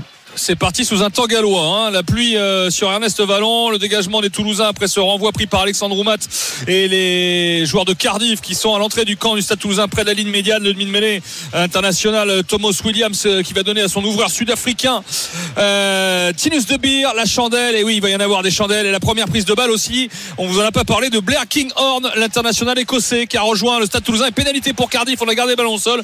Et Blair Kinghorn, c'est une recrue quand même de choix pour le Stade Toulousain après le départ de Melvin Jaminet. Euh, soit 51 sélections avec l'Écosse. On l'avait vu cet été dans les deux matchs de préparation euh, euh, de la France à la Coupe du Monde, que ce soit à Édimbourg ou à Saint-Etienne. Il avait été très très bon. Là, il prend le ballon haut, mais derrière, le soutien est pas assez efficace pour empêcher la pénalité en faveur de Cardiff. Première de Blair et première, je vous l'ai dit, de Nepolo Lala. Euh, le All Black sur le banc. Les Toulousains, on le rappelle si vous nous rejoignez, qui ont eu à déplorer le forfait à l'échauffement de Dorian de Guéry. Les Toulousains qui, bon, a priori, affrontent l'équipe peut-être la plus faible de la poule, encore qu'il faut se méfier, qui iront ensuite, parce que vous le savez, c'est quatre matchs, il n'y a pas d'aller-retour, c'est quatre adversaires différents. Euh, ils iront à Harlequins la semaine prochaine et en janvier en Ulster à Belfast et ils recevront Bass. Donc le but, se qualifier euh, parmi les quatre premiers de cette Mhm. comment poule de vous 6. la- Comment tu la, la, la- la caractérises, la, la poule difficile? C'est pas la poule de la mort non plus hein, pour les Toulousains. Non, bah c'est vrai quand euh, ouais quand on voit La Rochelle qui a le Leinster qui va jouer au Stormers. Ah ouais. Surtout ils n'ont pas de déplacement en Afrique du Sud et c'est important hein, parce Ouais, que ça, on peut y laisser des plumes. Euh, la Rochelle va jouer au Stormers, va jouer les Leicester, les Anglais de Leicester et Sale qui est en tête du championnat. Euh, voilà, bon, faudra quand même aller se déplacer à Belfast pour Toulouse, ce sera pas facile, ni Harlequins la semaine prochaine. Mais bon, Toulouse a les moyens de, de se qualifier et surtout, messieurs, d'engranger le plus de points possible parce que l'année dernière, sur le classement de 1 à 16 sur les qualifiés des, des, des huitièmes de finale, les deux premiers c'était le Leinster et La Rochelle qui ont quasiment joué à domicile jusqu'en demi. La Rochelle a joué à Bordeaux en demi-finale contre Exeter, mais c'est le but, hein, c'est jouer en France euh, euh, sur euh, jouer à Toulouse déjà sur euh, huitième et quart et pas loin en demi-finale en France. Ça peut ça peut jouer dans, dans cette euh, Champions Cup évidemment. On l'a vu avec les deux finalistes, Leinster et La Rochelle. Les Gallois sont dans le camp toulousain. Je vous ferai après l'effectif un peu le point sur l'effectif toulousain un peu plus tard aussi parce qu'il y a encore quelques quelques absents. Euh, même s'il y y a une équipe quand même qui tient la route. hein. On voit c'est important comme match euh, avec les internationaux qui sont là. Hein. Baye, Movaca, euh, Flamand, Gelonche euh, notamment. On suit les Gallois qui ont perdu le ballon. Euh, Chistera du coup et balle de Ramos sur l'extérieur pour Pitaki qui va mettre un long coup de pied rasant. On a Ramos à l'ouverture avec Dupont à la mêlée, euh, Lebel, King Horn, Retière, voilà. Mais Wilfried, Toulousain tu- quand même. Wilfried, ouais. tu parles des noms. C'est vrai que les, les- les noms, les grands noms de Toulousains sont de retour, mais après, même s'il y a l'absence quand même de, de, de marchands, mais est-ce que, en termes de, de mental, est-ce qu'ils sont revenus? Parce que c'est un peu ça qu'on décriait ces derniers temps. C'est vrai. Bah, c'est difficile, hein. c'est difficile. Je pense qu'il faut pas se le cacher hein, sur leur performance, mais on le voit dans d'autres clubs. hein. Je vous parlais de La Rochelle, c'est un peu, c'est un peu la même chose. Euh, on n'a pas retrouvé encore les, les, les, les, les dominants, hein, les, les, les, comme les Gelonches, les Cross est forfait aussi, hein, avec une commotion euh, au Stade Français. Il leur manque quand même euh, Marchand, Willis, euh, les deux frères Antamac. Il en est où. Marchand d'ailleurs? Il en est où euh, Alors, Julien là? Julien Marchand, que, en fait, alors, Julien, ouais. ça a quand même été là aussi euh, Wilfried, le- le- le- la, la- la grande question de, de cette feuilleton de la Coupe du Monde, ouais. Rappelle qu'il vrai. se blesse rapidement euh, euh, lors du premier match, qu'il est 12 minutes conservé dans le groupe France, Qu'il euh, parce qu'on pense qu'il va revenir. Le retour est espéré de, de, de Marchand. Ah, il était espéré très tôt pour, au moins pour les quarts de finale, peut-être même Ouais. avant. Bah, Euh, Quand on a vu son échauffement euh, face à l'Afrique du Sud, euh, où il était à part, hein, il n'était pas dans le groupe. hein. Ouais. Il était avec Nicolas Jean-Jean. Il faisait quelques bouts de sprint, mais, mais même pas de sprint, c'est à 60%. On se disait, euh, voilà, pour quelqu'un qui n'avait pas joué depuis la première journée, euh, l'espérer pour une demi-finale, c'était impossible. Mais il en a profité parce que ça faisait pas mal de temps qu'il avait un peu mal à un genou, Julien Marchand, donc il en a profité alors qu'il y a une prise de balle des Toulousains euh, dans les 22 mètres en touche et un bon ballon porté, un bon groupe pénétrant. C'est ce qu'il faut quand il pleut comme ça. On va se retrouver sur les bases et un avantage pour le Stade Toulousain signalé par l'arbitre anglais Anthony Woostorp. On va peut-être sortir ce ballon finalement avec Pitaki qui met dans le dos pour Thomas Ramos. Thomas Ramos qui a peut-être levé, qui va fêter la passe, qui est pris à 5 mètres de la ligne face au poteau. On est au milieu du terrain face au poteau. Encore un avantage. On est venu. euh, plonger dans ce rock et finalement Dupont qui euh, part ras, qui donne à Pitaki. Pitaki c'est du 1 contre 1 hein, du 3 contre 3 peut-être que King Horn touche un ballon remet intérieur à Pierre-Louis Barassi dans l'avancée même si c'est difficile la, défense galloise est pas trop mal. Peut-être sur l'extérieur maintenant retire pour le bel oui! Le premier essai du Stade Toulousain vraiment dans un pas un trou de souris mais pas loin. Euh, retire à, à décaler sur un 2 contre 1 Mathis Lebel 2-3 pas et il a plongé pour marquer le premier essai de ce match. Et le premier essai de Toulouse dès la sixième minute 5-0 pour Toulouse. Et donc pour finir sur Julien Marchand ça faisait un moment qu'il avait des douleurs à un genou donc il se fait un petit peu nettoyer le genou. Il y a une légère opération. Ils en ont profité à la fin de la Coupe du Monde. Donc là il a été à Genève. Ils ont un partenariat. Ils fait connaissent des, médecins ou des anciens kinés du stade qui sont euh, à Genève. Il a été passé une semaine là-bas pour faire tous les, tests. Il était à l'entraînement cette semaine mais il a pas voilà c'était des- c'est pas encore du contact hein. il était il au milieu du terrain. Et ça va je pense que pour le retour du championnat dans 15 jours on pourrait revoir Julien Marchand mais c'est vrai que ça fait trois mois au moment où on se parle, ça fait trois mois qu'il est absent. Ça peut faire trois mois et demi, donc c'était c'est une très longue absence quand même pour Julien Marchand. Vous savez que c'est le seul moment où ces, ces mecs-là peuvent faire du frais et bien se préparer. Bah, c'est ça, tu, tu mets en avant. C'est vrai que ça, ça- c'est c'est un- un- le malheur d'être blessé, mais mentalement et surtout pour son corps, hein, ça lui fait du bien parce qu'il n'y a pas que la partie blessée à, à régénérer, c'est tout, tout un ensemble. C'est les joueurs qui sont ultra utilisés, donc c'est bien aussi pour le, le reste de la saison que qu'ils reviennent euh, plein bada. Bah ouais, parce qu'il y, a- il y a un autre cas, évidemment, c'est celui de Greg Aldrit, qui lui n'est pas blessé, mais qui a réussi à négocier avec, avec son club euh, d'être arrêté pendant, pendant deux mois. Il reprendra début janvier. Je pense qu'il a Ouais. déjà. C'est rare quand même, C'était entendu avant la Coupe super du rare. Monde, ça. hein. Pardon C'était entendu avant la Coupe du Monde Ouais, hein, avec ouais, euh, le ouais, Stade ouais. Rochelet. ouais. Ouais, Ouais. Mais c'est énorme de la part d'un club de- d'offrir ça à son joueur quand même.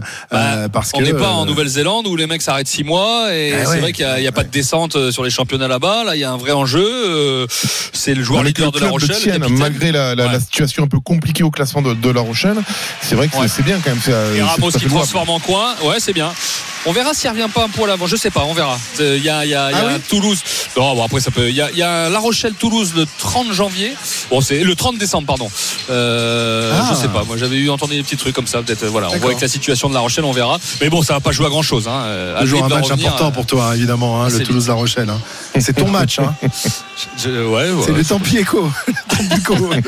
C'est match Il va être, il va être renommé d'ailleurs. 7-0 pour le Stade Toulousain et cette de belle transformation de Ramos, septième minute de jeu. On rappelle que le, le plus bel essai de la, la saison, c'est quoi déjà? Je me rappelle plus, euh, Wilfried. Plus bel essai qui a Euh, été non, dit. moi non plus. Euh, tu vas pas me mettre des pièces toute la journée. Ça a commencé ce matin en grande gueule du sport. Hein je vais pas, je vais pas me laisser faire. Attention, hein, je vais sortir les dossiers. Septième minute de jeu, 7-0 pour Toulouse.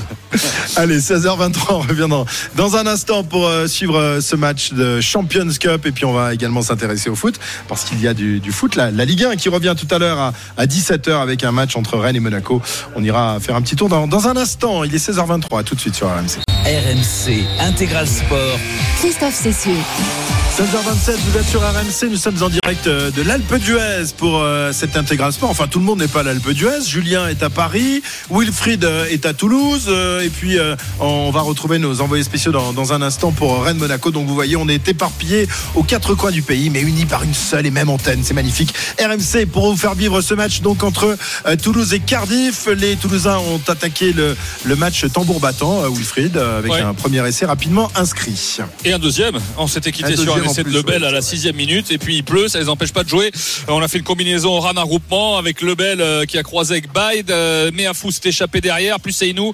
Et on joue dans le fermé. On allait de la, la Ça va vite de la hein, quand même. Hein, euh, Ouais, ça va vite. Je passe les, en plus. euh, les joueurs de Cardiff, ils ont décidé de ne pas se consommer dans les rugs pour justement proposer une défense un peu hermétique sur la largeur. Mais bon, malheureusement. Ah, Il y en a un qui est monté en pointe dans le fermé. Là, mais Ramos s'est T'as quand infiltré. même des, rugs qui sont à, à- autour des deux secondes. Ça va trop vite pour, le, pour le- les joueurs de très Cardiff. hein. vite et surtout ils sont, ils sont à droit euh, même sous la pluie et dans le fermé donc Ramos a percé a fait une passe au cordeau pour le Bel qui a remis intérieur presque aussitôt pour Richie Arnold et c'est magnifique les deux essais sont très beaux pour le Stade Toulousain et transformé en coin par Ramos qui était un petit peu en dessous de ses, son taux de réussite ces derniers temps Ah, là, ils il sont pas deux- faciles. Hein, Non, il en, hein. il est en forme là. Et- Ouais, il est en forme euh, et il met ses deux transformations 14-0 à la 13e minute. Ils ont des fourmis dans les jambes, les Toulousains, même si là le Bel s'est fait piquer un ballon à 10 mètres de la ligne.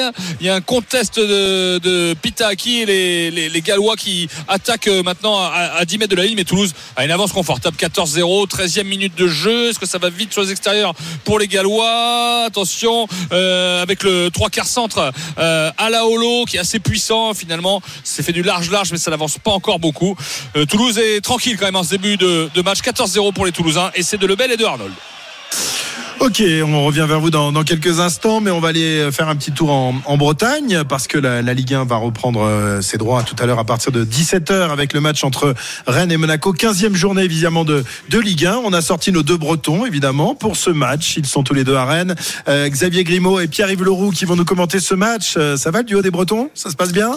Salut Christophe. Christophe. Ça sent pas le renfermé, je peux te dire. hein. On prend l'air, euh, mais il y a un grand soleil. Il fait 16 degrés, des conditions magnifiques. Euh, 16 degrés Ah ouais, Eh c'est ouais. l'été, dis donc. Eh hein. oui, c'est pas sûr. aussi chaud en été, hein, il me semble me rappeler. Pareil, c'est bon. pareil, c'est toute la saison pareil. Bon, c'est un 16 un, un peu frais quand même. En ressenti, on a un peu moins, mais il Oh, fait bon. ça va, oui. Il fait bon.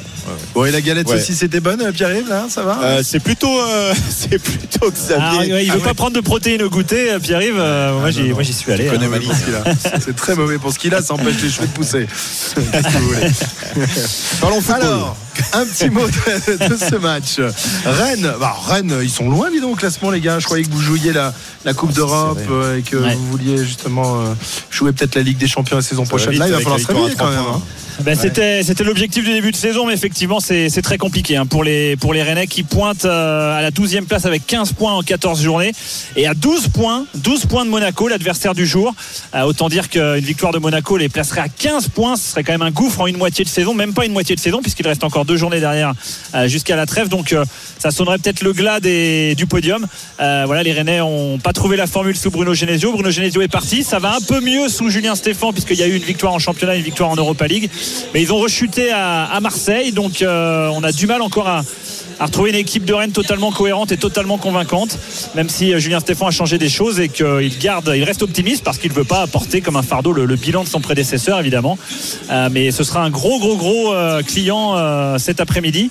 On peut donner les compos on les a Christophe avec la compo rennaise Faites-vous et la surprise Semi-surprise peut-être, enfin surprise quand même, c'est Martin Terrier qui est sur le banc. Il avait enchaîné euh, trois, titula- trois titularisations de suite euh, lors de trois matchs en huit jours. Donc euh, on va le faire souffler, on le fera rentrer certainement en cours de match. Euh, il sera donc sur le banc. Ce sera Ludovic Blas qui lui n'avait pas été titulaire une seule fois sous Stéphane, qui sera euh, titulaire. Sachant qu'il y a la Coupe d'Europe qui arrive la semaine Ouais. prochaine et qu'il va y encore y avoir trois matchs en, en 8 jours. Exactement, il y a Villarreal pour euh, aller chercher la première place du groupe d'Europa League. On aura donc dans les buts Mandanda, défense à 3, donc 3-4-3 hein, encore hein, pour Julien Stéphan, Warmed Omari, Januel Bélocian, Arthur Qui était incertain, euh, sorti à, Marseille blessé mais finalement il est bien là, Benjamin Bourigeau piston droit, Adrien Truffert piston gauche, Santa Maria qui va remplacer euh, Matic, suspendu, absence d'importance évidemment, Enzo Lefebvre à ses côtés. Et les trois attaquants ce sera Amine Gouiri, Arnaud Calimuendo et Ludovic Blas pour les Rennais. Et du côté euh, monégasque, ben, on le disait, hein, ça va plutôt euh, bien au, au classement, euh, même s'il faut Ouais, regarder. pas, euh, pas les- tellement à l'extérieur quand même. Voilà, hein. c'est ça. Exactement. compliqué. hein. Pas de victoire depuis le 7 octobre. Il y a eu une défaite à Lille, un nul au Havre, une défaite à, à Paris. Donc on va voir l'attitude de ces Monégasques dans une configuration un petit peu particulière. On attend des confirmations au niveau de l'organisation de la défense, mais ce qui est certain, c'est que dans cette composition, on va voir pour la première fois le Ghanéen Mohamed Salissou qui n'a pas joué depuis le 18 mars dernier. C'était face à Tottenham avec son club de Southampton. Il était arrivé euh, blessé, une pubalgie qu'il euh, soigne tranquillement. Et donc il va faire sa première ce soir dans une défense peut-être à 5 avec euh, associé derrière Denis Zakaria et Wilfried Zingo, l'ivoirien. Dans les buts, bien sûr, Philippe Kuhn, le Suisse arrivé de Salzbourg, lui, à l'intersaison. Et puis en milieu de terrain, ça veut dire qu'on retrouverait Jacobs et Vanderson sur les côtés, comme sur les derniers matchs. En milieu de terrain, Mohamed Kamara à la récupération avec Youssouf Fofana qui récupère le brassard de capitaine. Et puis devant, habituel, Golovin avec Minamino et le choix toujours de Folarin Balogun et non pas de Wissam Ben Yedder pour essayer d'aller tromper cette équipe rennaise. Bon, ben vous avez été parfait, vous avez tout dit. Euh, on vous retrouve tout à l'heure. Alors à 17h, ça vous va? Vous avez le temps de vous faire encore une petite euh, galette saucisse euh, ou autre euh, Non, on va essayer d'avoir des infos, surtout sur la Ouais, ouais, euh, ouais, ouais, c'est ça votre un travail de- d'enquête. Enquête, filature, reportage. Vous pouvez appeler Pierre et Blaureau, vous n'allez pas être déçus. Merci les garçons, à tout à l'heure, 17h, pour le coup d'envoi de, de ce match entre Rennes et Monaco. On va, on va tout de suite parier d'ailleurs sur cette rencontre avec Johan Guy qui nous rejoint. Winamax, le plus important, c'est de gagner. C'est le moment de parier sur RMC avec Winamax. Voilà, lui aussi, il ne vient qu'avec son jingle. Salut Johan. salut Christophe, salut à tous. Alors, quelles sont les cotes pour, euh, pour ce match Euh, Monaco en difficulté à l'extérieur, mais qui est beaucoup mieux au classement que, que Rennes? Qu'est-ce qui peut se passer? C'est ça, et justement, euh, la balance penche plutôt en faveur des Monégasques. hein. 2,40 la victoire de Monaco, 2,65 le succès rennais à domicile. Le nul est à 3,60. Néanmoins, tu l'as dit, Monaco est en difficulté à l'extérieur et il y a quand même quelque chose de mieux. Il y a un petit renouveau côté rennais depuis le retour de Julien Stéphan sur le banc breton. Donc je suis plutôt tenté par vous proposer Rennes qui ne perd pas avec les deux équipes qui marquent. Ça, c'est coté à 2,05. Et dans un my match, j'y ajoute soit Guiri, soit Balogun buteur. Et ça, ça fait monter la cote à 3,60. Pas mal ça, un 360. Pas mal du tout. Hein, c'est pas mal du tout. Eh ben, on va te suivre. Merci, euh, Johan. À tout à l'heure. Winamax, le plus important, c'est de gagner. C'est le moment de parier sur RMC avec Winamax. Les jeux d'argent et de hasard peuvent être dangereux. Perte d'argent, conflits familiaux, addiction. Retrouvez nos conseils sur joueurs-info-service.fr et au 09 74 75 13 13. Appel non surtaxé. Et on repart euh, à Toulouse rapidement pour faire un point sur euh, le match de Champions Cup qui oppose le, le Stade Toulousain, champion de France, à l'équipe euh, De Cardiff. l'équipe de Cardiff, les Gallois évidemment, la capitale galloise. On adore cette capitale, hein, les gars. On aime Ouais. bien Cardiff. hein. Ah, ouais, faut- Ah, on fait des belles fêtes à Cardiff. Ah, il y a des belles soirées là-bas, oui. Ah oui, il y a des belles soirées. Belle, je sais pas si c'est le mot, mais en tout cas, euh, les Toulousains menaient 14-0 avec deux essais de Lebel et Richie Arnold. Euh, Cardiff a eu un temps fort dans les mains de Toulousains. Grosse défense des Toulousains, y compris de Méafou, jusque dans l'embut sur une pénalité euh, jouée par les, par les Gallois à 5 mètres de la ligne. Il a coffré le ballon, il y a eu un renvoi d'en but.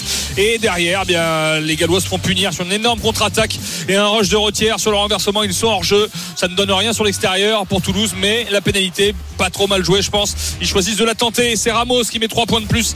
17-0 à la 19e minute. L'après-midi va peut-être être longue pour les joueurs de Cardiff. Attention quand même à, cette, cette équipe de Cardiff quand même qui est capable de proposer quand même euh, des, des temps de jeu assez intéressants, notamment en attaque. hein. En défense, on a vu qu'ils étaient, un peu en difficulté, mais Hugo Mola le disait cette semaine, hein, c'est des équipes qui sont capables de, de tenir des matchs à 40-45 minutes de temps de jeu effectif. C'est vrai. ouais. Donc attention dans la, dans la longueur, en tout cas au Stade Toulousain, qui commence très très bien le match, à, à ne pas perdre le fil du match. Effectivement. Mais pour l'instant, ça va. Le fil, il va Ouais. bien. J'aime 17-0 bien le à, fil, la- à la ouais. 20e. Ouais, c'est la euh, défense de Cardiff qui est, qui est un peu aux abois. Voilà. 17-0.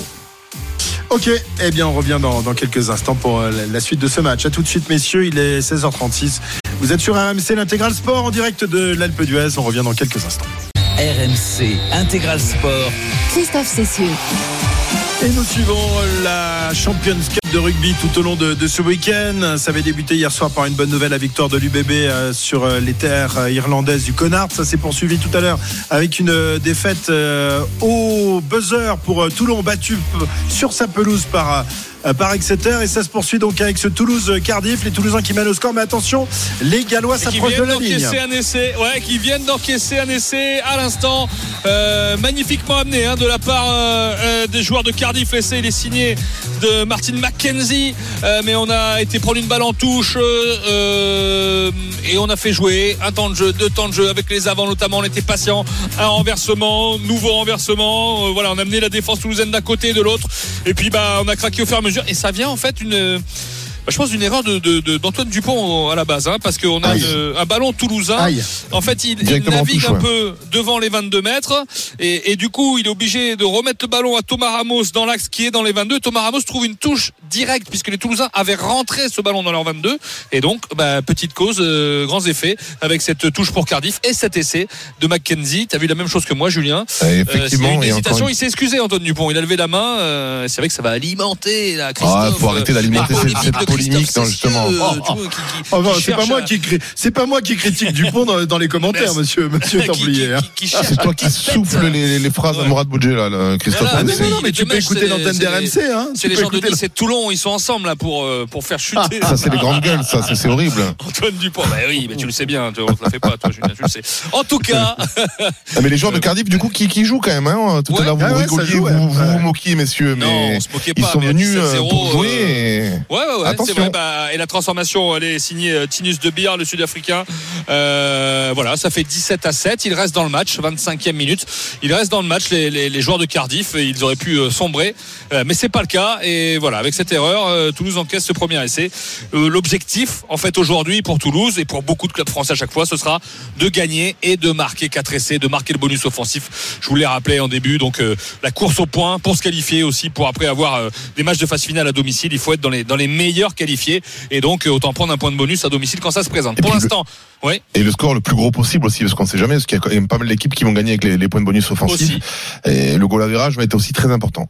Enfin déjà victoire bonus offensif avec cette euh, pluie, ce serait pas mal pour les Toulousains qui, ont- qui sont partis tambour battant. Attention la percée de Ramos sur cette relance, peut-être intérieur pour Antoine Dupont justement. Antoine Dupont à sa droite, il a Blair Kinghorn, il va lui donner oh, le caviar d'Antoine Dupont sur ce coup en deux contre un pour le premier essai de la carrière toulousaine de l'écossais Blair Kinghorn.